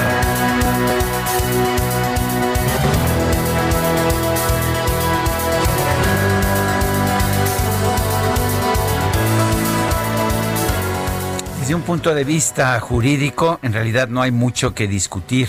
La justicia no se puede poner a consulta. Si una persona cometió un delito, la Fiscalía tiene obligación de hacer una investigación y el Ministerio Público tiene obligación de llevar a juicio a la persona que haya cometido este delito. Si una persona no cometió un delito, no hay consulta en el mundo que pueda hacer que esta persona sea enjuiciada por un delito que no cometió. No se puede poner un juicio, no se puede poner la justicia a discusión en una consulta. Sin embargo, eso es lo que pretendía el presidente de la República, Andrés Manuel López Obrador, con la propuesta de consulta que hizo. Y al final lo que resultó fue realmente una absoluta confusión. Eh, los ministros de la Suprema Corte de Justicia, por una mayoría, eh, pues la más pequeña que se pueda tener, seis votos contra cinco, decidieron que sí es constitucional poner a la justicia a consulta, pero cambiaron la pregunta y ofrecieron una pregunta que realmente no se entiende. Simple y sencillamente lo que dice la pregunta es si se puede aplicar la ley a los actores políticos. Y bueno, pues esto no tiene absolutamente ningún sentido. Por supuesto que se puede aplicar la ley a los actores políticos y a quienes no sean actores políticos y a todos los demás. Pero bueno, parece que estamos viviendo un tiempo en que la política es más importante que la justicia y tenemos así esta consulta que no va a servir por supuesto para nada más que para impulsar a Morena en las elecciones del 2021. Yo soy Sergio Sarmiento y lo invito a reflexionar.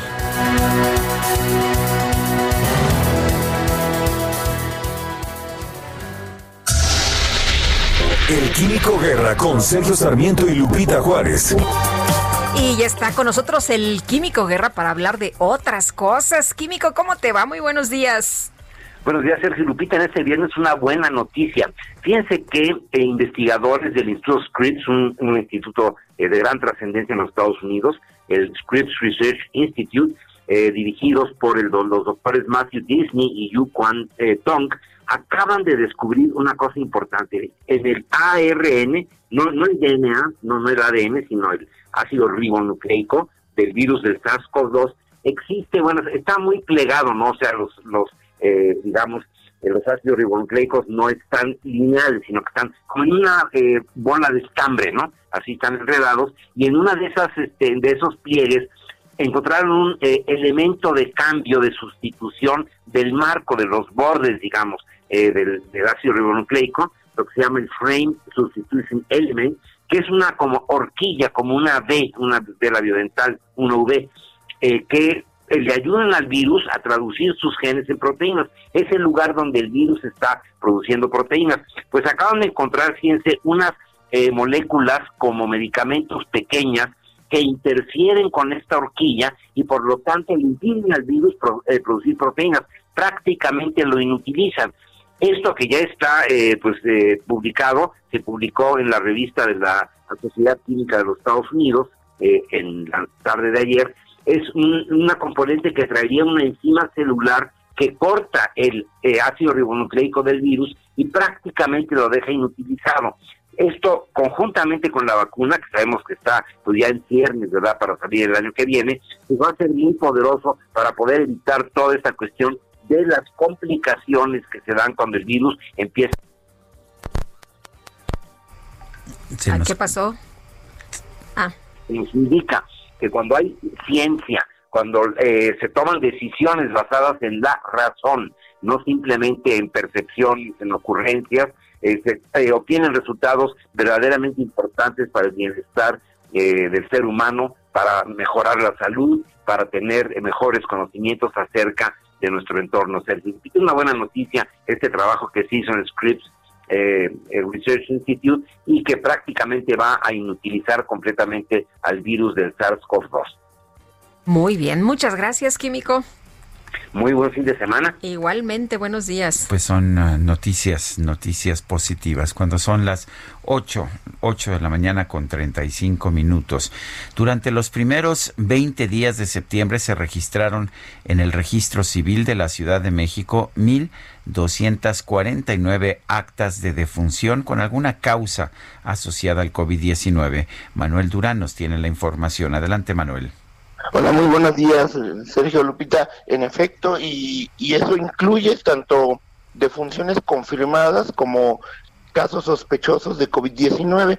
Es decir, estamos hablando de la, de la actualización del estudio de mortalidad por COVID-19 en, en, la Ciudad de México el exceso de mortalidad está bajando, eh, eso representa una reducción del 65.6% comparada con el promedio diario de mayo.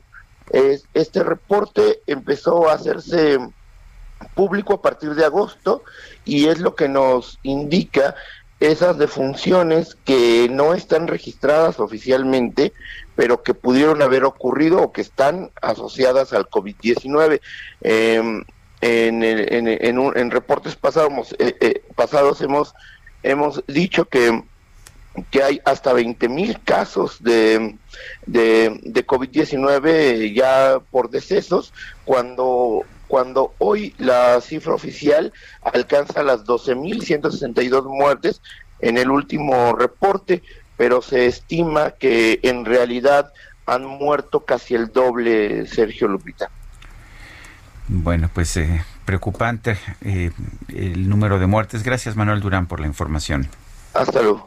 Hasta luego. Y bueno, fíjese usted que hay una iniciativa que presentó la diputada Miroslava Sánchez Galván y es en el sentido de que se propone al 30 de marzo como Día Nacional de los Trabajadores de la Salud que enfrentan al COVID. La diputada Miroslava Sánchez esto lo propuso el día de ayer y bueno, dijo que cada 30 de marzo podría ser el Día Nacional de la Conmemoración de los Trabajadores de la Salud que sirvieron durante la contingencia sanitaria y de las personas que fallecieron durante la pandemia a través de una iniciativa que expide el decreto en la materia. La también presidenta de la Comisión de Salud de la Cámara de Diputados argumentó que es necesario reconocer la dedicación y trabajo del personal de salud en México, pues siendo la primera línea de atención a los enfermos, también han sido contagiados y bueno pues ayer platicamos también del tema y había quien señalaba que pues no les den reconocimientos mejor que les den con qué trabajar que les paguen bien y eh, nos eh, decían algunos de los médicos que incluso ellos todavía están teniendo que comprar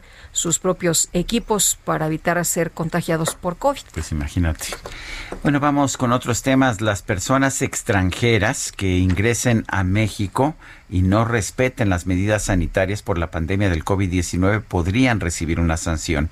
Paris Salazar, adelante. Buenos días, Sergio Lupita. El Instituto Nacional de Migración advirtió que las personas extranjeras que ingresen a México y que no respeten las medidas sanitarias por la pandemia de COVID-19 podrían recibir una sanción. La dependencia señaló que existe la instrucción para que todos los que hagan uso de las instalaciones del instituto, como las áreas de internación en el país, autoridades civiles, militares y particulares, deberán cumplir con los protocolos de salud para acompañar la lucha contra la enfermedad. Esto luego de que se anunciara que una caravana de migrantes de Honduras va en camino a Estados Unidos que ya ingresó a Guatemala y que se dirige a la frontera sur de México. Y es que el artículo 199 bis del Código Penal Federal establece que será sancionado de tres y hasta tres años de prisión y 40 días de multa a quien a sabiendas de que está enfermo de un mal grave en periodo infectante ponga en peligro de contagio la salud de otro, mientras que el artículo 444 del Código Penal de Chiapas impone hasta cinco años de prisión y el artículo 120 del Código Penal de Tabasco fija de dos y hasta diez años de prisión a quien cause un daño a otro en su salud. Esta es la información. Sergio Lupita. Gracias, Paris Salazar. Bueno, y la jefa de gobierno, Claudia Sheinbaum, encabeza la conmemoración por el aniversario número 52 de la masacre del 2 de octubre. Y Carlos Navarro, tienes todos los detalles. Te escuchamos. Buenos días. Buenos días, Sergio y Lupita. Les saludo con gusto a ustedes y el auditorio. Bien, hace unos momentos eh, terminaron de izar a media hasta la bandera del, del país aquí en la Plaza de las Tres Culturas en Tlatelolco por el 52 aniversario de la matanza de los estudiantes. La jefa de gobierno en unos momentos dará un mensaje a los medios de comunicación en compañía del secretario de gobierno José Alfonso Suárez del Real y comentarles que más tarde será a las 2 de la tarde que se concentren algunos grupos porriles anarquistas para marchar hacia el Zócalo Capitalino. 1.500 elementos de la Secretaría de Seguridad Ciudadana de la Ciudad de México van a ser desplegados a lo largo de la ruta que tradicionalmente se toma todo eje central, luego en la calle de 5 de Mayo para desembocar en el Zócalo Capitalino. Algunos edificios, algunos inmuebles ya fueron tapeados desde ayer, como lo es eh, el Palacio de Bellas Artes, algunos hoteles, también el inmueble del Monte de Piedad que se encuentra en la calle 5 de Mayo. Ya será en unos momentos que la jefa de gobierno hace su discurso por el 52 aniversario de este trágico hecho. Sergio Lupita, la información que les tengo. Gracias, Carlos. Hasta luego, buen día. Buenos días. Y van a abrir ya el hipódromo de las Américas. ¿En serio? Sí, eh, lo cual es muy importante sobre todo para, bueno, para todos, pero también para los dueños de los caballos, que toda la industria que está en torno a los caballos, que es muy importante, estaban desesperados realmente, aunque van a abrir en condiciones especiales. Tenemos en la línea telefónica a Sergio Alamán, director general del Hipódromo de las Américas. Eh, Tocayo, ¿cómo estás? Buenos días, gracias por tomar la llamada. Gracias a ti, Tocayo. Muy bien, muchas gracias. Muy contento con lo que estás comentando. Por fin, después de seis meses y medio, abrimos este viernes. Eh, Arrancan las carreras. Sergio, cuéntanos, eh, ¿va a haber público?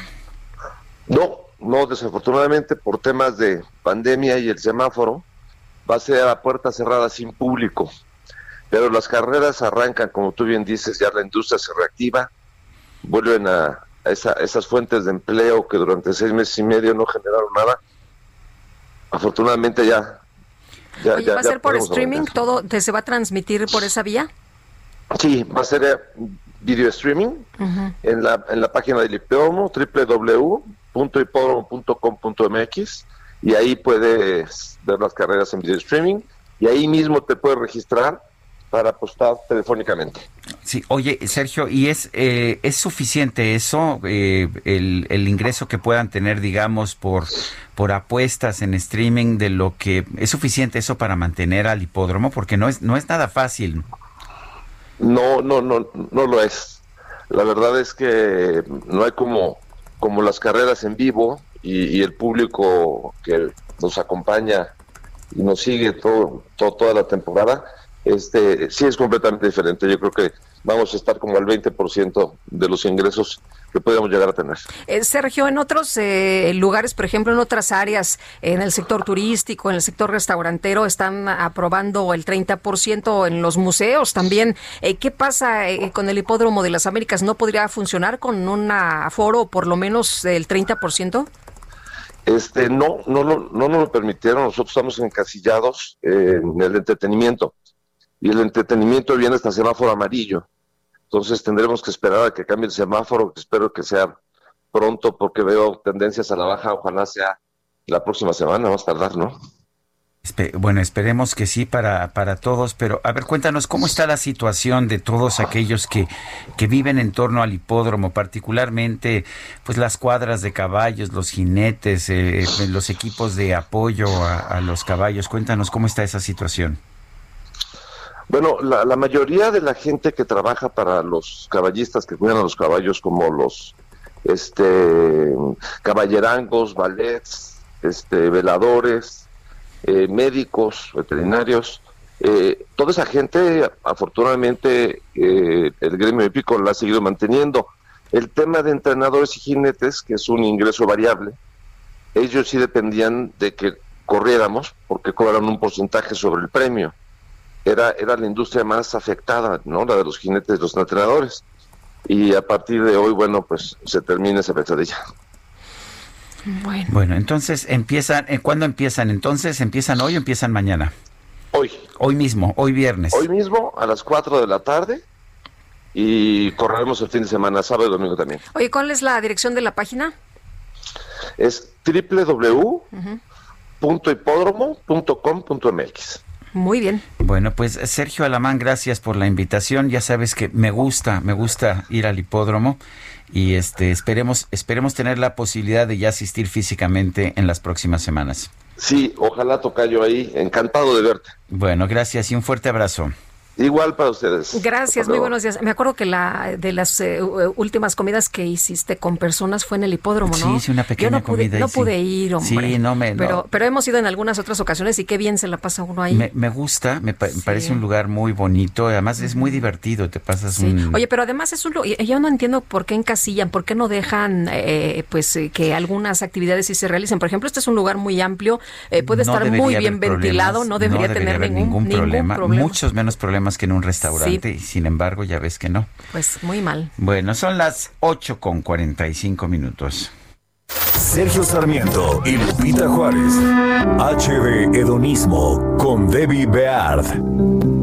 Hola Debbie. Hola Sergio Lupita y me encuentro al borde de un acantilado a mil pies sobre el nivel del mar en el Belmont Hotel Caruso, que es, es mi balcón privado sobre la costa de Amalfi. Y este antiguo palacio del siglo XI me va sumergiendo en un mundo auténtico, muy sofisticado, con pasillos de mármol que conducen a habitaciones que están repletas de antigüedades, de pinturas de antiguos eh, artistas muy reconocidos y está a unos minutos de la fascinante ciudad de la música, Ravelo, y vas pasando por limoneros, vides, olivos, y el hotel es, es un portal para explorar esta hermosa costa, y fue construido originalmente por una familia adinerada que naufragó en su viaje a Constantinopla, y por eso se llamaba el Palazzo de Aflito, el Palacio de los Afligidos, y el Belmont Hotel Caruso es todo menos eso. Eh, tiene en el interior 50 habitaciones que, que han sido cuidadosamente restauradas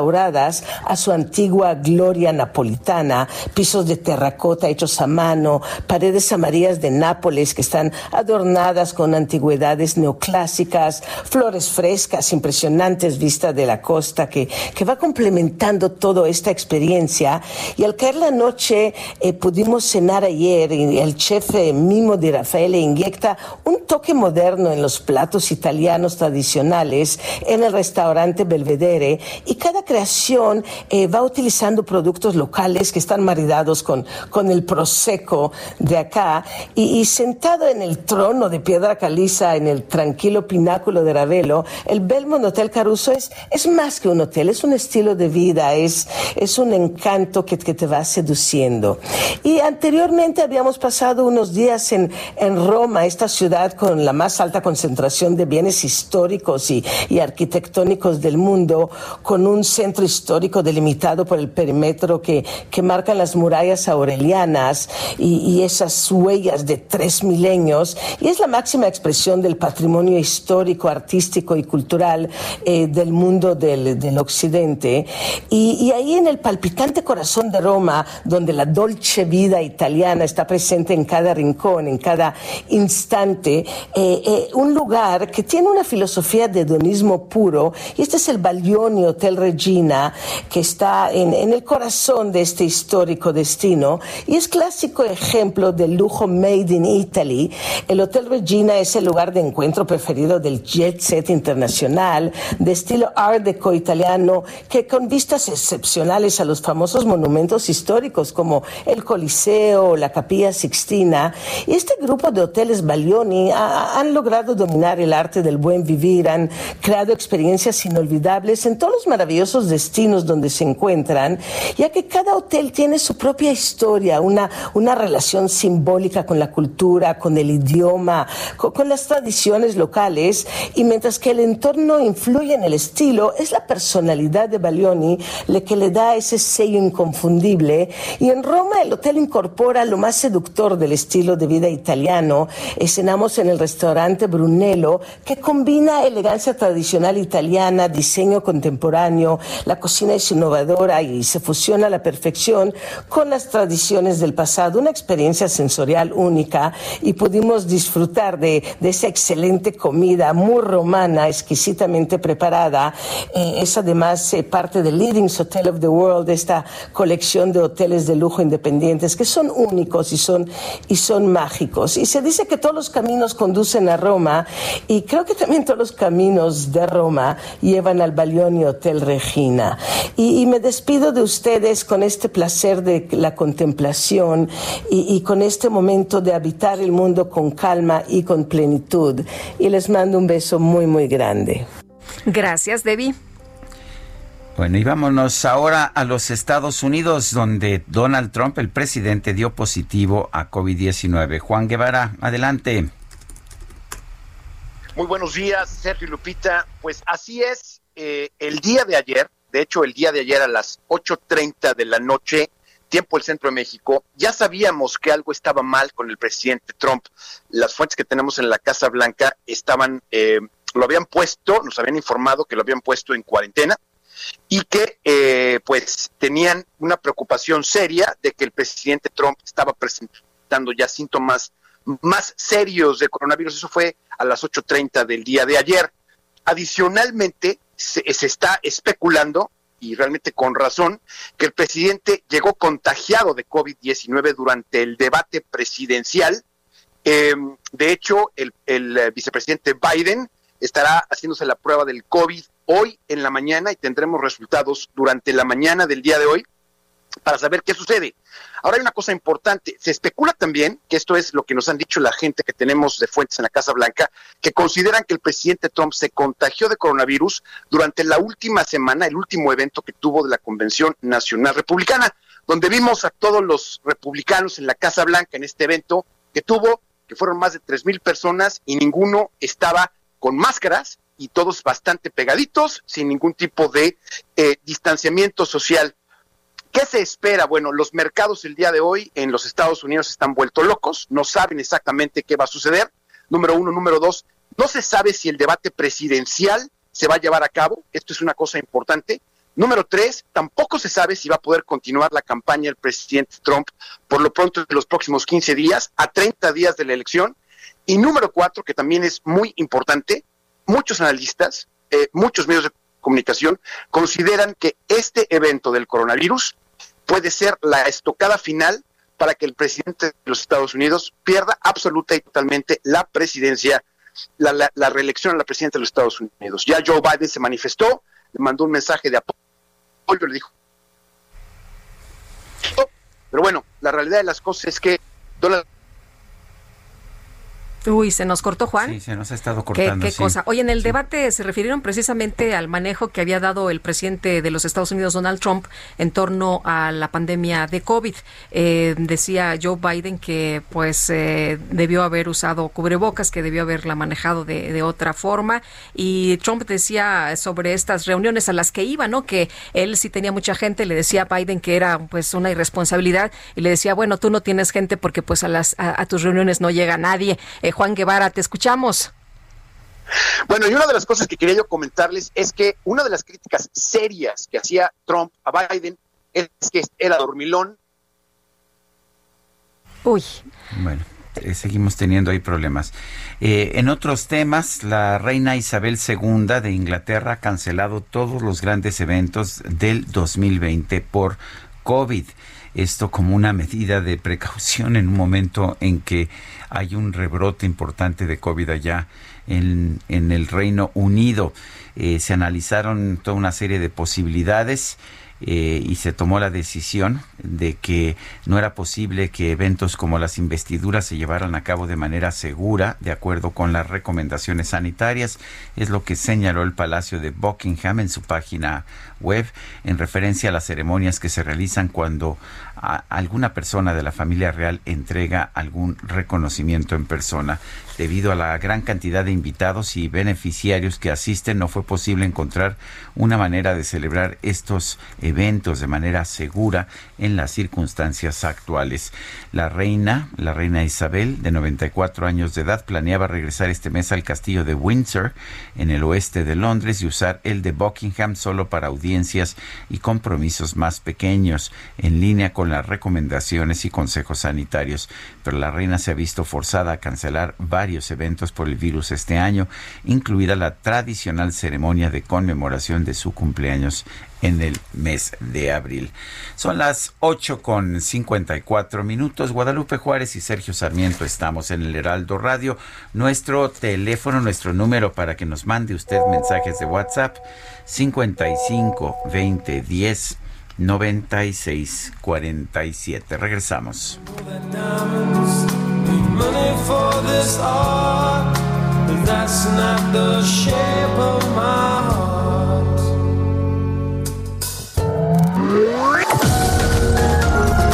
Sergio Sarmiento y Lupita Juárez quieren conocer tu opinión, tus comentarios o simplemente envía un saludo para ser más cálida esta mañana.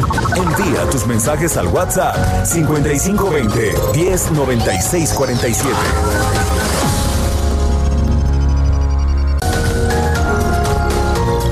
Continuamos con Sergio Sarmiento y Lupita Juárez por El Heraldo Radio.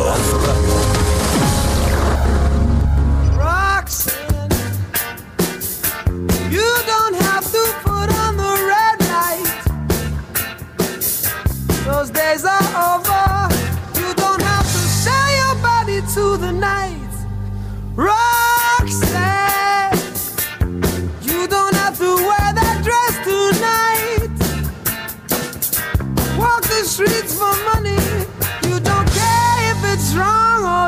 it's right. Roxanne, you don't have to put on the red light. Roxanne, seguimos escuchando música interpretada por Sting, quien hoy cumple 69 años de edad.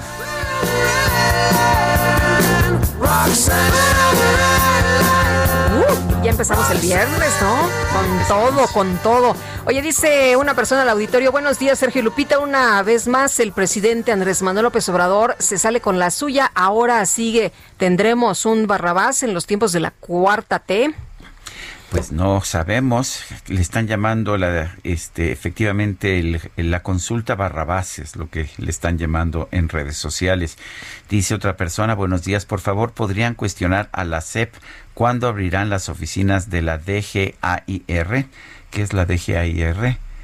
No lo sé, ya que están en riesgo muchos trabajos y niveles académicos por no poder concluir un trámite. Eh, otra persona, Jorge Mandujano, nos dice saludos cordiales desde Ameca, Jalisco. Y otra persona dice que pasen un excelente día. Creo que ahora es muy conveniente para el presidente de los Estados Unidos tener COVID-19 para no estar en el siguiente debate. Oye, nos dicen que eh, es la Dirección General de Acreditación. Bueno, pues creo que están, eh, están, tenemos muchísimas oficinas gubernamentales que no están funcionando bien y de hecho eh, la Secretaría de la Función Pública ya dio a conocer información en el sentido de que los burócratas no regresan a trabajar hasta el próximo año, así de sencillo. Y bueno, mientras tanto, trámites y problemas pues parece que no importan.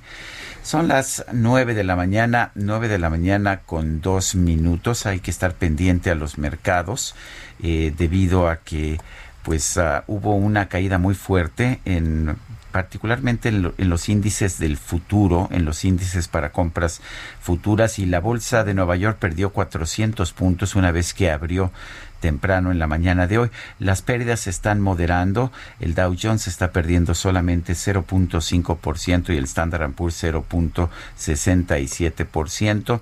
Ya no son pérdidas tan tan importantes como las que se registraron temprano en la mañana.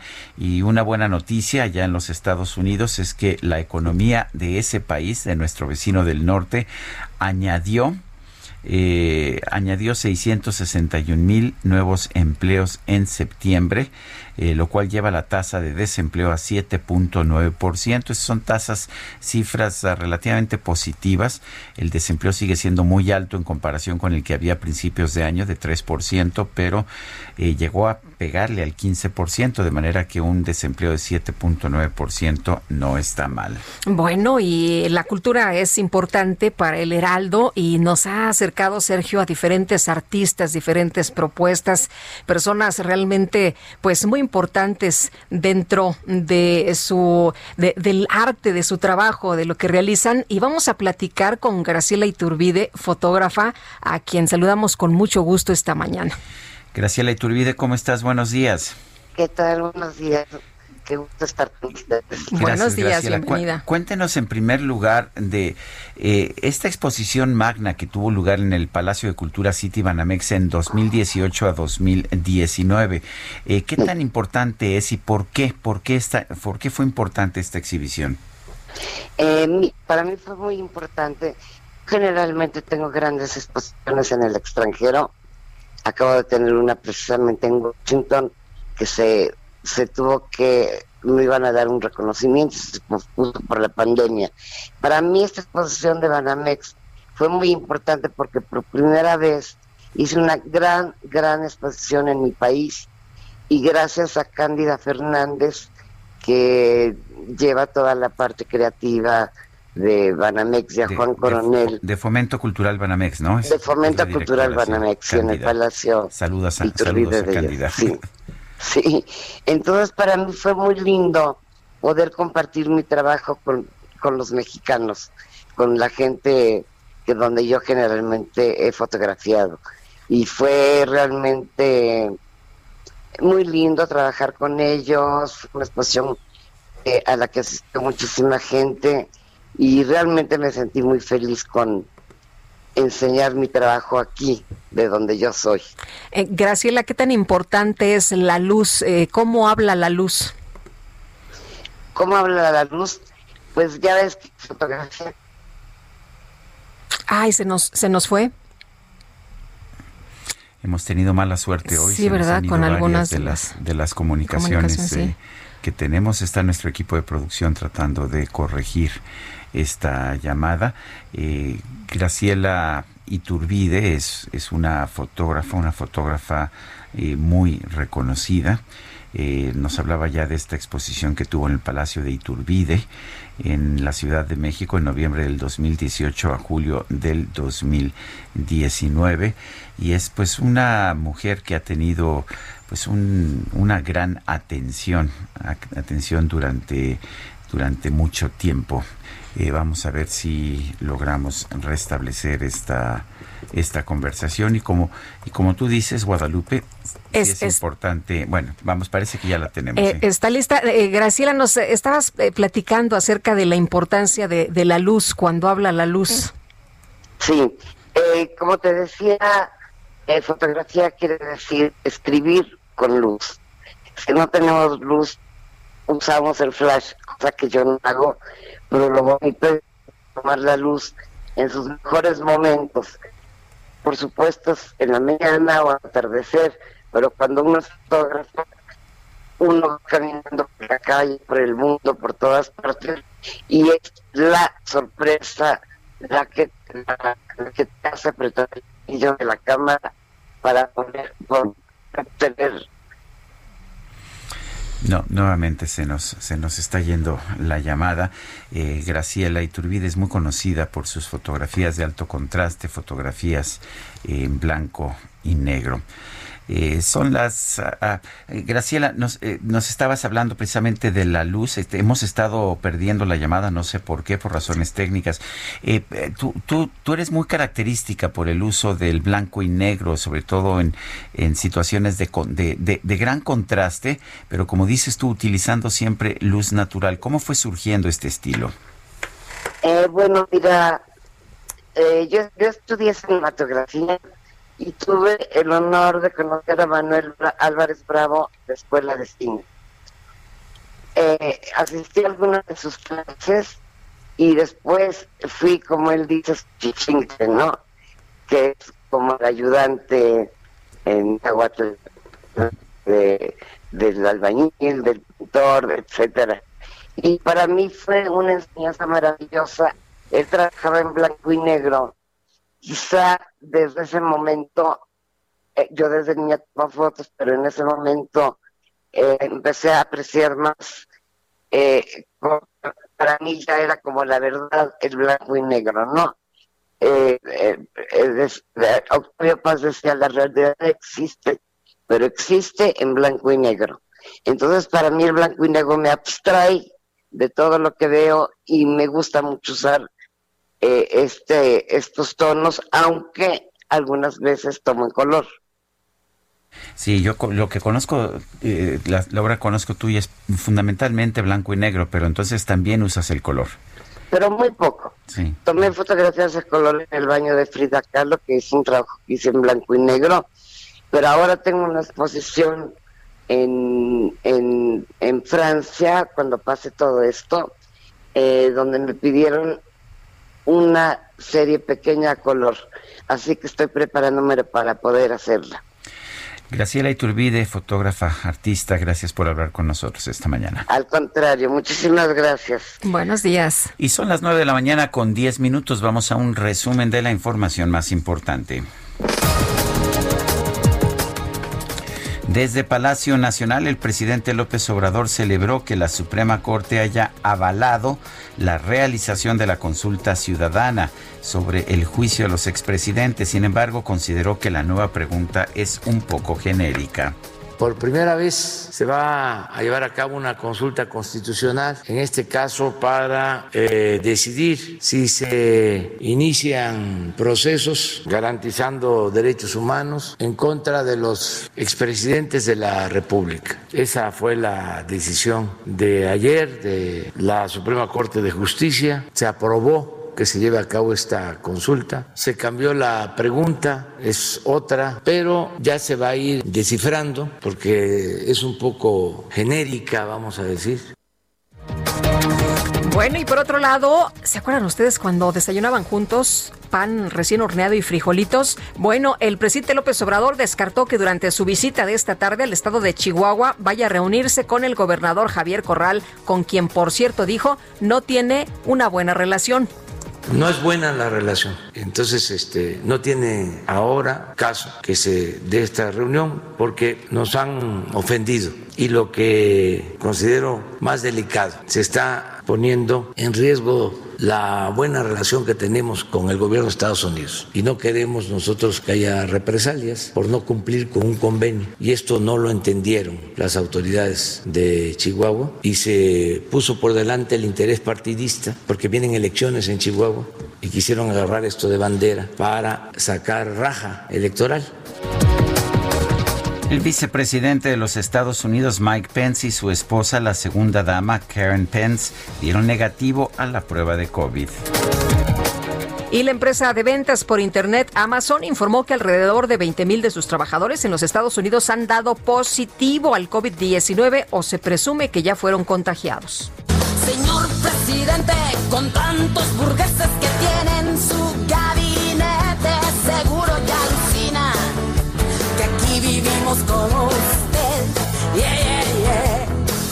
En redes sociales se hicieron virales unas extrañas imágenes del actor y comediante canadiense Jim Carrey, protagonista de cintas como La Máscara y Todopoderoso, caracterizado como candidato del Partido Democrático a la presidencia de los Estados Unidos como Joe Biden.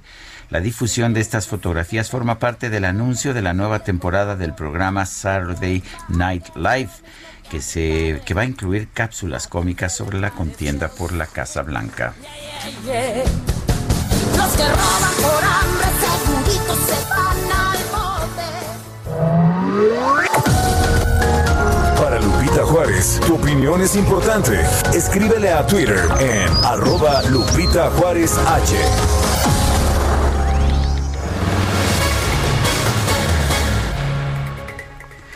Bueno, y la Cámara de Diputados aprobó en lo general la reforma para quitar a la Secretaría de Comunicaciones y Transportes el control de los puertos del país para dárselo a la Secretaría de Marina. Iván Saldaña, cuéntanos, danos todos los detalles. Buen día.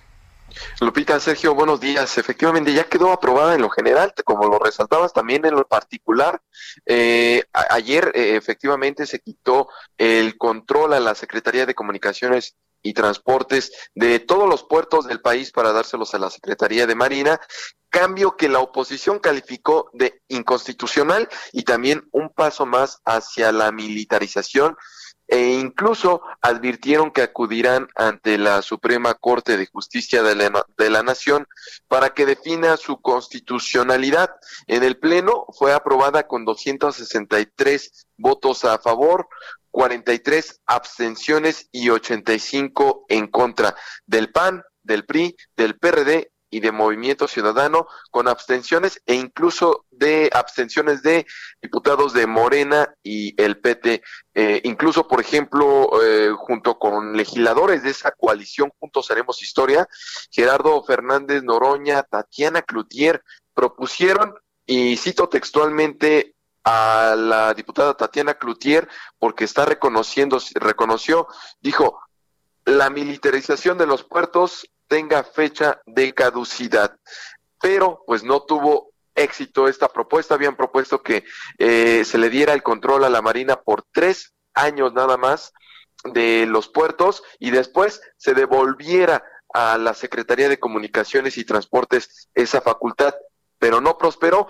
Eh, después, eh, ya durante el debate, la morenista Rocío Barrera, presidenta de la Comisión de Gobernación, eh, pues argumentó que la reforma sienta las bases para hacer más competitivo al sector portuario, lo limpia de, la, de, corrupción y termina la duplicidad de funciones entre dependencias. Defendió que no se viola el artículo 129 de la Constitución, como acusó la oposición, que dicta que en tiempos de paz ninguna autoridad militar pueda ejercer, puede ejercer más funciones que las que tengan exacta cone- conexión con la disciplina militar, pues dijo que la Marina tiene funciones duales, es decir, no solamente tiene las funciones administrativas, sino también tiene, este, militares, sino también tiene funciones administrativas. Y pues esta reforma pasa ahora, pasó ya al Senado de la República para su revisión y pues nada más entre varias facultades que le da la Marina, pues le da la de ejercer la autoridad, que sea la autoridad marítima nacional en las zonas marinas mexicanas, costas, puertos, recintos portuarios, terminales marinas e instalaciones portuarias nacionales y también de regular las comunicaciones y transportes por agua y dirigir la educación náutica mercante, entre otras facultades. Lupita, Sergio. Muy bien, gracias Iván. Buenos días. Buenos días. Este jueves comenzó la presentación de Diego Uric N ante el juez de control eh, y se le acusa del feminicidio de Jessica González. Cristo Adán González es hermano precisamente de Jessica, lo tenemos en la línea telefónica. Cristo, ¿cómo estás? Buenos días. Hola, ¿qué tal? Pues eh, destruidos todavía, pero aquí.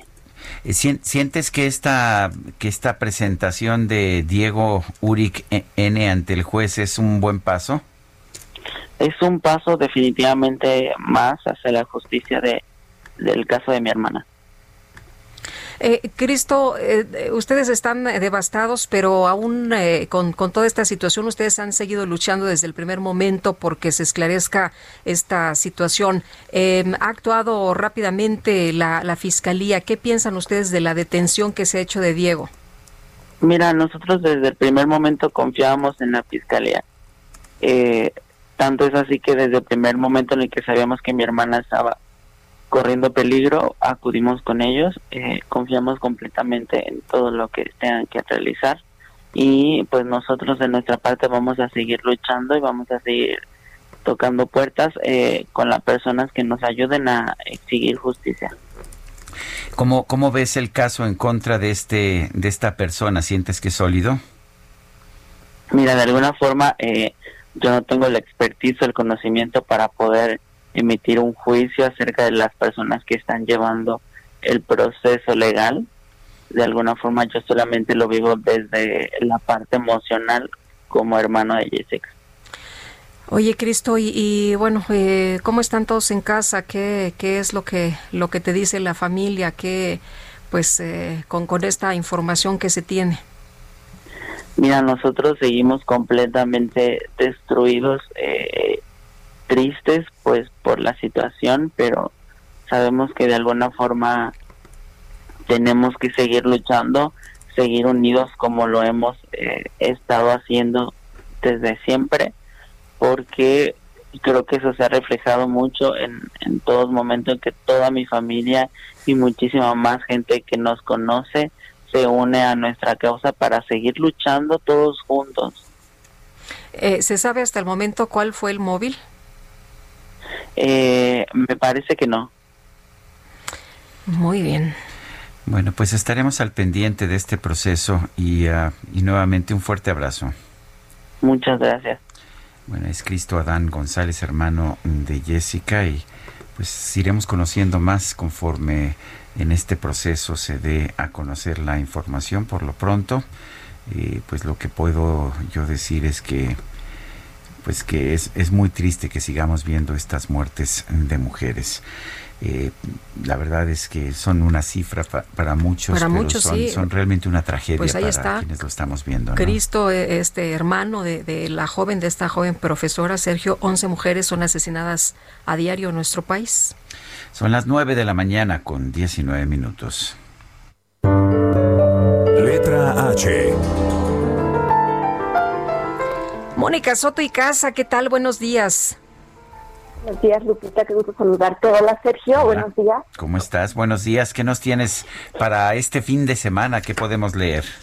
Muy bien, pues miren, este fin de semana, este viernes les quiero recomendar un libro que no es solo libro, sino que también es libreta, y es la iniciativa más reciente del proyecto de Cristina Lisiaga, Escritoras Mexicanas, y se llama La Libreta de Escritora. A mí me llegó esta semana y la verdad es que está increíble porque es un híbrido, es una libreta donde, donde, vienen consejos para escribir de algunas escritoras mexicanas, como Socorro Venegas, como Cristina Rivera Garza, Liliana Blum, Mónica Lavín y Ethel Krause, entre varias. Me gusta mucho porque no nada más puedes escribir en ellas, sino que puedes inspirarte con lo que varias de esas escritoras pues te van aconsejando, como por ejemplo que es, leas mucho más de lo que escribes, también que es mucho más importante al describir, describir con narrativa que con adjetivos, y también que hay que establecer rutinas con, con disciplina clara, pues para que puedas crear algo que valga la pena y que crezca y, y que le pueda gustar a los lectores. Como les digo, es un documento de colaboraciones muy breves y muy sustanciosas, que es como meterte en la mente de las personas pues que escribieron sus consejos para pues para aprender y para crecer y para hacer algo que valga mucho más la pena si a ti te gusta también escribir. O sea que es un ganar, ganar totalmente. A mí me gustó muchísimo porque, como les digo, puedes no nada más escribir tus ideas, sino también irte inspirando con las las demás escritoras. Y pues bueno, por eso se las recomiendo este viernes de lectura. Aunque es una libreta de escritoras, no se espanten los hombres, también aplica para ustedes, porque las ideas pues no tienen género, son simplemente ideas y pues yo creo que es, como les digo, una idea muy rica y muy buena para no nada más leer y aprender sobre la gente que se dedica a esto, sino también para pues poder crear con un poco más de valentía y, y con mucho más fino sobre todo. Por eso se las recomiendo este viernes de lectura. ¿Cómo ven, Pues oye, muy bien. Gracias, Mónica, por esta recomendación. A ustedes que tengan un fin de semana padrísimo. Igualmente, muy buenos días. Oye, yo terminé de leer un librito bien bueno que me gustó mucho de un cuate que me he convertido en fan. Es eh, Joel Dicker y se llama El Enigma de la Habitación 622. El Enigma de la Habitación 622. Yo he estado leyendo, eh, pues he estado leyendo una, una, una, novela que debía haber leído hace muchísimo tiempo, pero que la había yo dejado por alguna por alguna razón no sé por qué traigo la cabeza yo este La sombra del viento de Carlos Ruiz Zafón, que estuvo muy de moda hace 20 años, ¿no? Una cosa así, menos, quizás menos, sí. Pero muy buena, ¿eh? Sí, muy buena. estoy ya muy metido y, y me traje, porque voy a, eh, voy a estar viajando con mi hija, me traje una novelita en francés que es Bonjour Tristesse, de François Sagan eh, entonces me la llevo yo y mi hija y vamos a estar leyendo la misma novela este fin de semana. No la conozco. Ah, es una novela maravillosa eh, de François Sagan que fue muy popular allá en los años 60. Ah, qué bien. Eh, y, luego me cuentas para que yo me anime a, leerla. Oye, y bueno, por otra parte, la novela Como agua para chocolate, ya que estamos hablando de libros, de Laura Esquivel, se publicó por primera vez en 1989 y tres años después la historia llegó a la pantalla grande en donde Lumi Cavazos, ¿te acuerdas de aquella peli con Lumi Cavazos? Hombre, que fue la encargada de dar vida a Tita, esta joven que está enamorada de Pedro. Sin embargo, híjole, pues no se puede casar con él porque hay una tradición familiar que se lo prohíbe. Y a casi 30 años de la película, ahora la obra de Esquivel llegará a dónde cree usted? Ni más ni menos que a Broadway. ¿Qué te parece? Este agua para chocolate tendrá su propio musical en Broadway.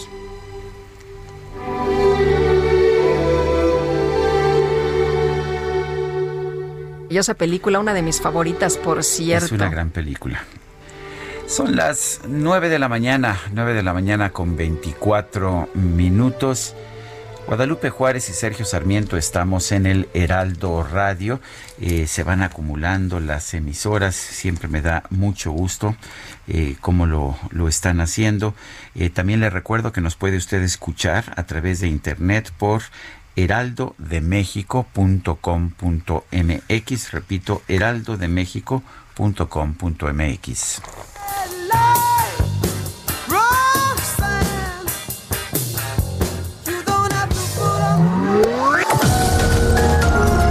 Sergio Sarmiento y Lupita Juárez quieren conocer tu opinión, tus comentarios o simplemente envía un saludo para ser más cálida esta mañana. Envía tus mensajes al WhatsApp 5520 109647.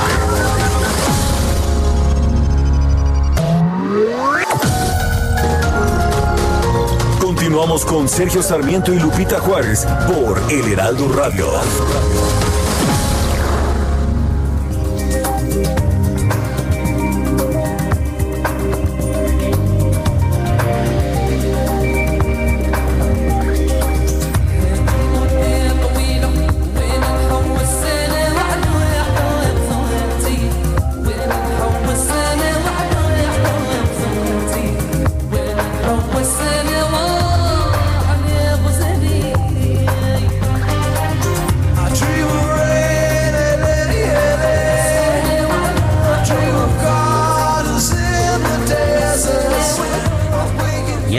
Canción se llama Desert Rose, la rosa del desierto.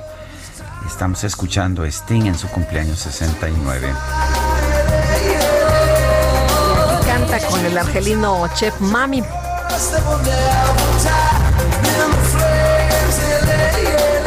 Son las 9 de la mañana con 31 minutos. Este, pues este fin de semana, esta, estos últimos días se llevó a cabo, en la, de hecho fue el lunes, en la Ciudad de México, una marcha de feministas al Zócalo en el marco del Día de Acción Global por la Despenalización del Aborto. Vamos a preguntar la posición de Ana Elena Contreras. Ella es miembro fundadora de la colectiva Las del Aquelarre. Ana Elena Contreras, buenos días. Gracias por tomar nuestra llamada. Muy buenos días, Sergio, y buenos días, Lupita. Hola, ¿qué tal, Ana Elena? Ana Elena, ¿cuál es la posición de, de las del Aquelarre al respecto de esta movilización? Bueno, pues me gustaría hacer énfasis en hacer una invitación especialmente eh, para hacer un análisis sobre lo que ha sucedido alrededor del movimiento. Eh, estos conatos de violencia excesiva que las feministas eh, no, no reconocemos, ¿no? La ética feminista no, no permite la violencia sobre el cuerpo de otras personas, ¿no? Y menos si son mujeres. Eh, si bien nuestra lucha y nuestra agenda eh, va por la despenalización del aborto a nivel nacional. Creemos que los acontecimientos eh, muy desafortunados que sucedieron el 28 de septiembre están totalmente fuera de la validez de lo que es la agenda. Eh, los acontecimientos sucedidos no construyen ni abonan a la agenda de los derechos de las mujeres. Eh, Ana Elena, hemos visto incluso en aquella gran marcha de, mujeres eh, cómo hay pequeños grupos de, unas 10 o, 20 mujeres, cuando mucho, que eh, pues hacen desmanes. Eh, ¿Tú cómo ves esto? ¿Hay grupos que estén infiltrados? ¿Hay gente infiltrada en esto? Sí, claro que sí. Em, suena muy fuerte la palabra infiltrado, ¿no? Eh, suena, suena bastante fuerte, pero si analizamos que no ha sido la tónica del movimiento feminista, sino a partir del año pasado, eh, en la marcha de agosto del 2019, cuando se empiezan a dar eh, estas señales, ¿no? De, de gente que llega con otras intenciones, ¿no? Que llegan a romper, a agredir, a quemar y demás, eh, se puede uno dar cuenta muy fácilmente que hay algo que no está de acuerdo con la tónica que generalmente manejamos en el movimiento feminista a la hora de hacer eh, nuestras manifestaciones y nuestras protestas. Bueno, entonces aquí, pero aquí lo que vimos, yo vi, por ejemplo, videos en, de, algunas mujeres que les gritaban gatas a las mujeres policías y que las golpeaban, que les arrojaban pintura. Eh, eh, ¿Estos son infiltrados realmente? ¿Son infiltradas? O, ¿O en realidad hay grupos dentro del movimiento feminista que piensan que esa es una forma legítima de protestar? Pues yo creo que es una mezcla de ambas. Sin embargo, eh, a mí lo que me llama la atención es que a últimas fechas sean esas, esos grupos de mujeres eh, que se manifiestan de esa manera. Aunque podría señalar que y retomar que la ética feminista pues no nos permitiría eh, hacer ese tipo de actitudes, ejercer ese tipo de violencia física y verbal contra otra mujer, independientemente de que sea una mujer policía y que sea considerada un brazo del Estado. Muy bien, pues te agradecemos que hayas platicado con nosotros esta mañana, Ana. Muy buenos días. Muchísimas gracias por el espacio. Gracias. Son las 9 de la mañana con 35 minutos y vámonos a la sección deportiva.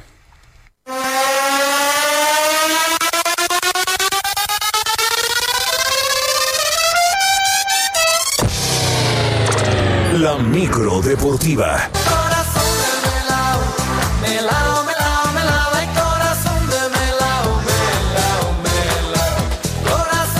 La verdad eh, así empiezo la mañana y digo, ay, ¿qué traerá? ¿Qué traerá la micro deportiva? Mucha adrenalina. No, hombre, qué barbaridad. Julio Romero, ¿cómo te va? Buenos días. Muy, muy bien, Sergio Lupita, buenos días, amigos de la Victoria, es un gusto saludarles.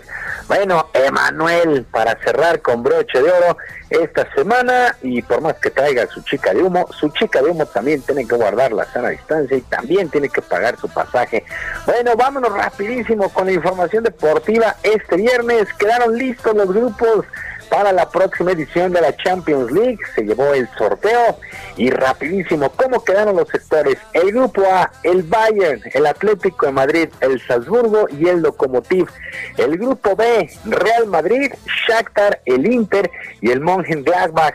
En el grupo C, el Porto, el Manchester City, Olympiacos y el Marsella. El D, el Liverpool, Ajax, Atalanta y el Midland de Dinamarca. El grupo E queda con eh, el Sevilla, con el equipo de el Chelsea. Ellos estarán encabezando este sector.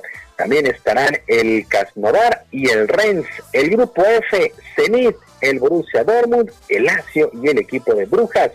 El grupo G, Juventus, Barcelona, Dinamo de Kiev y el Frank Barossi. Así es que el grupo G tendrá el enfrentamiento nuevamente de Cristiano Ronaldo y de Lionel Messi con este Juventus y el Barcelona. El grupo H, Paris Saint Germain, el Manchester United, el, Leipzig y el equipo de Estambul. Pues así las cosas con la Champions ya nos cortamos las manos para que de nueva cuenta vamos a tener actividad del mejor fútbol del mundo. Y continúan los problemas para el técnico de la selección mexicana de fútbol, Gerardo Martino, ya que los jugadores convocados de la MLS de los Estados Unidos no serán prestados debido al tema de la pandemia y la cuarentena que deberían guardar a su regreso de Holanda. Jonathan Dos Santos del Galaxy, Rodolfo Pizarro del Inter de Miami, Alan Pulido del Kansas City, pues no, no harán el viaje. La MLS, hay que recordarlo, anunció ya con anticipación que no iba a prestar a ningún jugador de cualquier nacionalidad por cuestiones de salud. Los equipos deberían porque al regreso de sus selecciones tendrían que guardar la cuarentena y se perderían por lo menos tres juegos allá en la MLS. Por lo pronto, quien apareció en conferencia de prensa virtual fue Javier Chicharito Hernández del Galaxy, quien pues al parecer no se interesó mucho por el tema selección.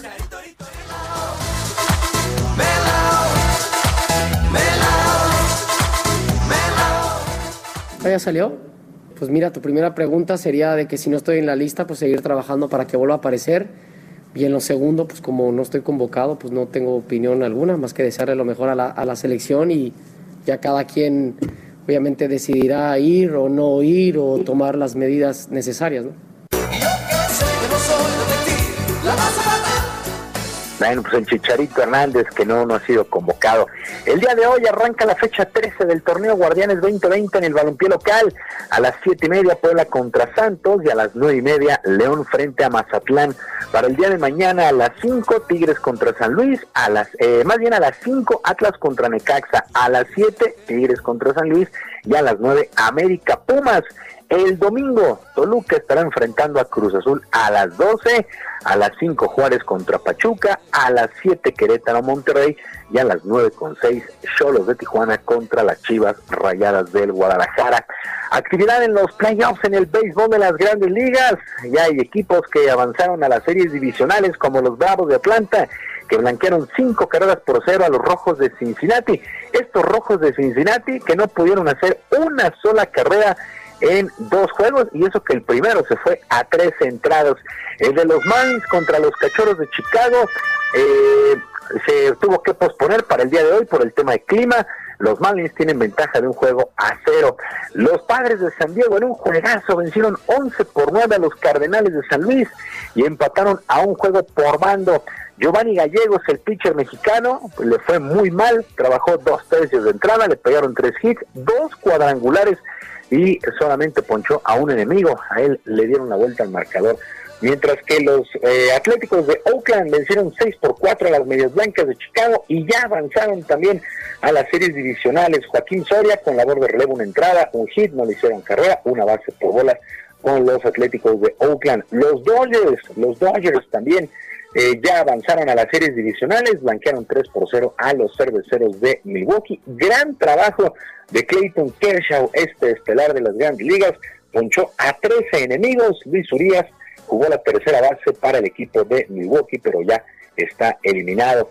También arrancó la semana 4 en el fútbol americano de la NFL y en un juego entretenido, sí, fue muy entretenido el duelo y los Broncos de Denver vencieron 37 a 28 a los Jets con este resultado, los Broncos un triunfo, tres descalabros, mientras que los Jets 0-4 en lo que va en el arranque de esta de esta semana de esta semana 4 en el fútbol americano de nuestro país los borros blancos del Politécnico tuvieron sus anillos como campeones de la UNEFA de la temporada 2019 en una ceremonia en el Estadio Wilfrido Maciú de Zacatenco. El doctor Mario Alberto Rodríguez Casas director general del IPN fue el encargado de encabezar esta premiación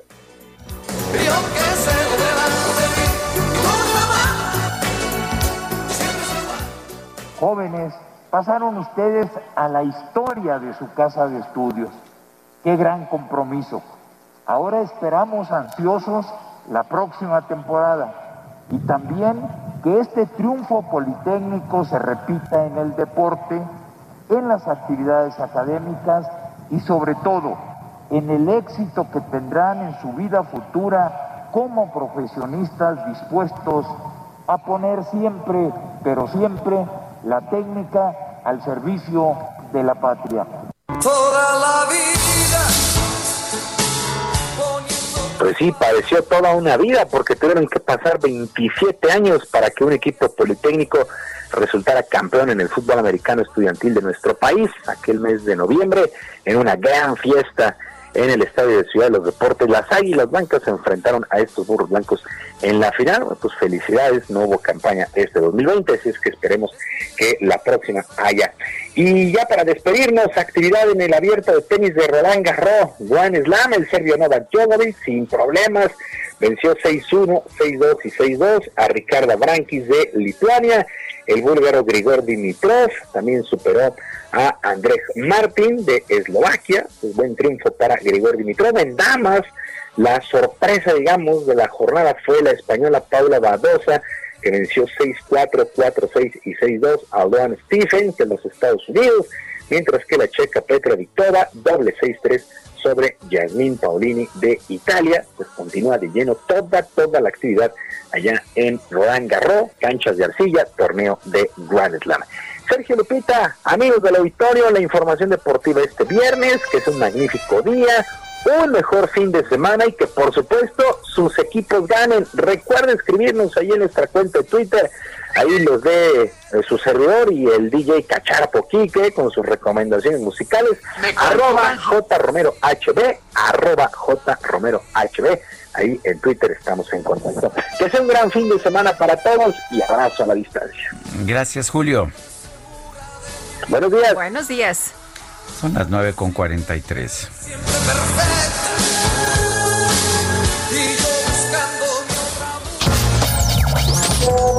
Sergio Lupita, buenos días. Habla Juan Manuel Salinas de la colonia Roma. La pena, la lástima, la vergüenza, la sumisión que tienen los seis ministros que votaron a favor de una propuesta de Andrés Manuel innecesaria para empezar y aquí lo han expresado jurisconsultos y personas conocedoras del tema. De verdad dan vergüenza. Les agradezco que existan porque escucharlos en la mañana es todo un placer. Soy Paquito, el de solo un día. Saludos a todos.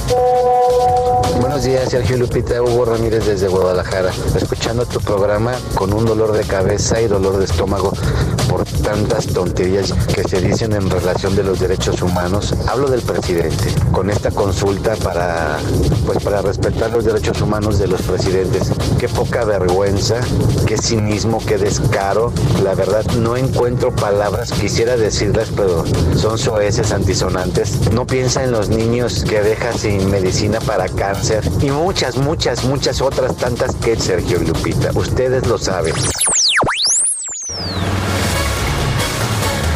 Oye, por cierto, gracias a todos nuestros amigos que se comunican con nosotros, que nos envían mensajes de voz en WhatsApp. Adrián Levarón en su cuenta de Twitter dice, no es que los expresidentes no tengan responsabilidad, pero señor López Obrador, sus esfuerzos diríjalos a lo que vale la pena. ¿Qué tal si vemos para enfrente? Propongo consulta para ver si los mexicanos están de acuerdo en juzgar a sicarios o a jueces que los dejan libres. Y hoy es 2 de octubre, mucho se dice la frase 2 de octubre no se olvida, pero ¿qué tan importante es esta fecha para la historia de México? José Manuel Villalpando es historiador, escritor de, de obras precisamente de historia y lo tenemos en la línea telefónica. Mi querido José Manuel Villalpando, ¿cómo estás? Buenos días. Muy buenos días, Lupita. Buenos días. Buenos días. A ver. Un gran saludo a todo, a todo su público, como siempre. Y pues sí, estamos el 2 de octubre, Sergio. Sí, durante un tiempo ni siquiera se, se le prestaba atención a esta fecha. Hoy es el 2 de octubre que no se olvida. ¿Qué tan significativa es. esta fecha en la historia de Bueno, México? Sí, sí lo es, y, y déjame recostar rápidamente para desviar el comentario hacia otro tema que tiene que ver con el 2 de octubre y está de moda. Pero mira, primero, es significativo en efecto porque fue esta fecha, exactamente en el año 1968, cuando significó un primer gran rompimiento del sistema priista que gobernaba México con mano dura desde los días del presidente Álvaro Obregón y Calles. Cambiaron de nombre el partido, pero finalmente el, régimen revolucionario se mantuvo incólume con una gran fortaleza y esto significará la primera pues escisión, la primera quebradura que dará como consecuencia, como se ha di- dicho muchas veces, hacia el camino hacia la democratización de México, ya con la participación social, evidentemente con raspaduras que significaron para el ejército mexicano, ahora sí haya tenido o no la culpa, porque hoy ya tenemos testimonios como del propio general Marcelino García Barragán, entonces secretario de Defensa, que estaba hasta asombrado de que el propio cuerpo de Estado Mayor Presidencial haya disparado a sus hombres. Es decir, hay toda una serie de historias, hay muchísima literatura al respecto, Sergio, pero justamente hoy quiero hablar, porque según recuerdo, son bienes de lectura allá con ustedes también, de un libro que acaba de aparecer y que me parece prodigioso, porque examina el 68 desde otro punto de vista que está de moda. Lo escribió el exministro de la Corte de Justicia de la Nación, José Ramón Cosío, se llama Biografía Judicial del 68 y es una historia de los expedientes con los cuales fueron juzgados los participantes en aquel movimiento que fueron detenidos a lo largo de estos meses violentísimos de julio a octubre del 68, que fueron puestos en prisión, a los que se les acusó de querer desestabilizar al país, de querer también desprestigiar a México con motivo de los Juegos Olímpicos que se celebrarían en ese mismo año, y de una serie de delitos, entre ellos el famosísimo de disolución social. Y José Ramón Cosío en este libro, que de veras lo recomiendo, acaba de salir, está fresquecito en las librerías, el que se llama Biografía Judicial del 68, y lleva como subtítulo algo que nos va a sonar contemporáneo, el uso político del derecho contra entonces el movimiento estudiantil. No cabe duda que el derecho tiene ya un uso político, que si ya desde 1968, en esas épocas difíciles, duras, pues de alguna manera de una dictadura de partido en que se vivía en México, pues vale la pena darle una leidita para ver cómo los jueces de entonces manejaron estos procesos, con la intervención, por supuesto, totalmente deliberadamente maquiavélica de los ministerios públicos, hasta que finalmente en los años 70, ya cuando llega al poder el presidente López Portillo, mejor se decreta la amnistía general sobre procesos judiciales que habían resultado condenatorios para muchos muchachos, mejor los perdonaron a todos porque, pues según se deduce del libro de José Ramón Cosío, aquello era, como diríamos hoy en día, un cochinero judicial totalmente, Sergio Lupita. Eh, José Manuel, a- hablas, hablas de, de esta eh, biografía eh, muy importante, pero también hablabas de a- que hay muchísima otra literatura y a pesar del uso político que, que se ha hecho, pues todas estas historias han quedado ahí, ¿no? Hay muchísima información de efectivamente qué fue lo que, lo que pasó. Así es, es un tema que ha sido muy, muy estudiado, no tanto por historiadores, porque en realidad es un hecho muy contemporáneo, pero sí por muchos testigos, protagonistas o personas que estuvieran de alguna manera cerca de los acontecimientos, o bien que rescataron documentos fundamentales, como sucedió con Julio Scherer, que encontró los aquellos diarios del general Marcelino García Barragán, y bueno, pues es una serie de información abundantísima que aquí sí se requiere la perspectiva del tiempo, quizá medio siglo aún no sea suficiente, pero se requiere muchísimo tiempo para poder evaluar exactamente qué sucedió en aquel año. Desde esas acusaciones de las conjuras comunistas, desde la presencia de agentes de la KGB, pero también de la CIA y de finalmente, bueno, la reacción del gobierno del presidente Díaz Ordaz, quien, recordemos, al año siguiente, él personalmente en el Congreso de la Unión, cuando rindió su informe, asumió la responsabilidad, como él dijo, histórica, jurídica, política y personal de lo que había sucedido el año anterior. ¿Qué pasó el año anterior? Bueno, un, un movimiento sofocado con la fuerza, con un número de víctimas además indeterminado, que no son las que se nos han dicho, pero sí, sí, son algunas decenas de ellas cuyos nombres se encuentran perfectamente grabadas en la Plaza de las Tres Culturas en Tlatelolco, y con muchísimas personas en prisión.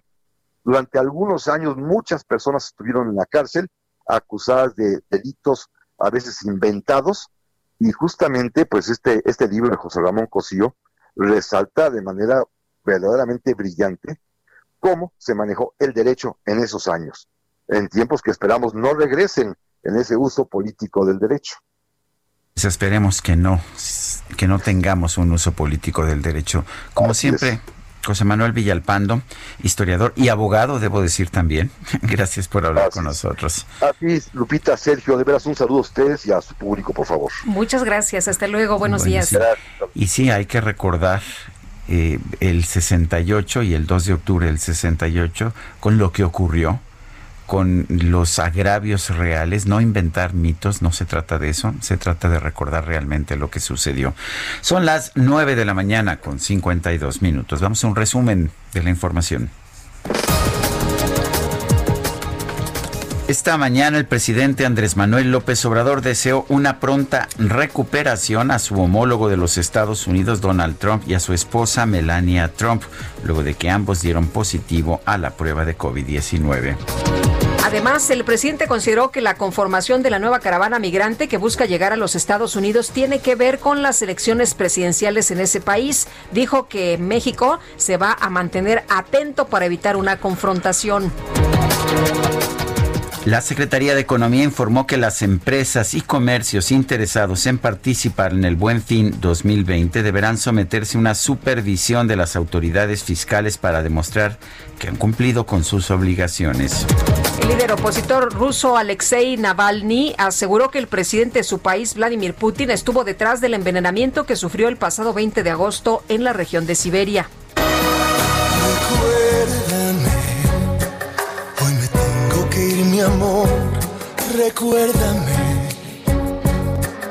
No llores, por favor.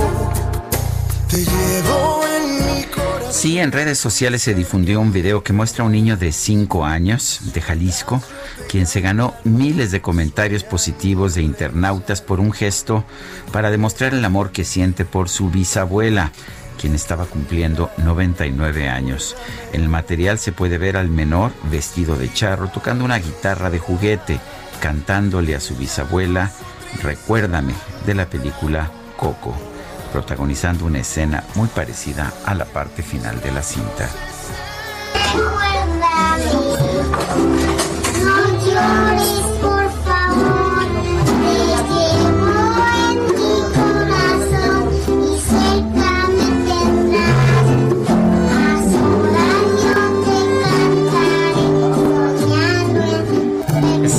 Esta información se nos acabó el tiempo, Guadalupe. Vámonos entonces, que la pasen todos muy bien, que disfruten su fin de semana y les recordamos que el próximo lunes a las 7 en punto, aquí, aquí estaremos, Sergio y Lupita. Hasta entonces, gracias de todo corazón.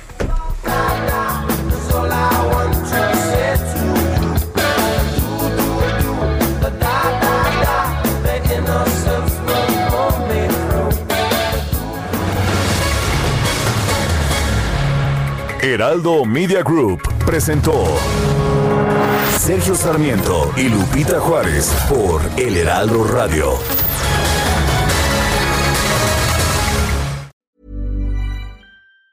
Planning for your next trip? Elevate your travel style with Quince. Quince has all the jet setting essentials you'll want for your next getaway, like European linen, premium luggage options, buttery soft Italian leather bags, and so much more and it's all priced at 50 to 80% less than similar brands. Plus, Quince only works with factories that use safe and ethical manufacturing practices. Pack your bags with high-quality essentials you'll be wearing for vacations to come with Quince. Go to quince.com slash trip for free shipping and 365-day returns.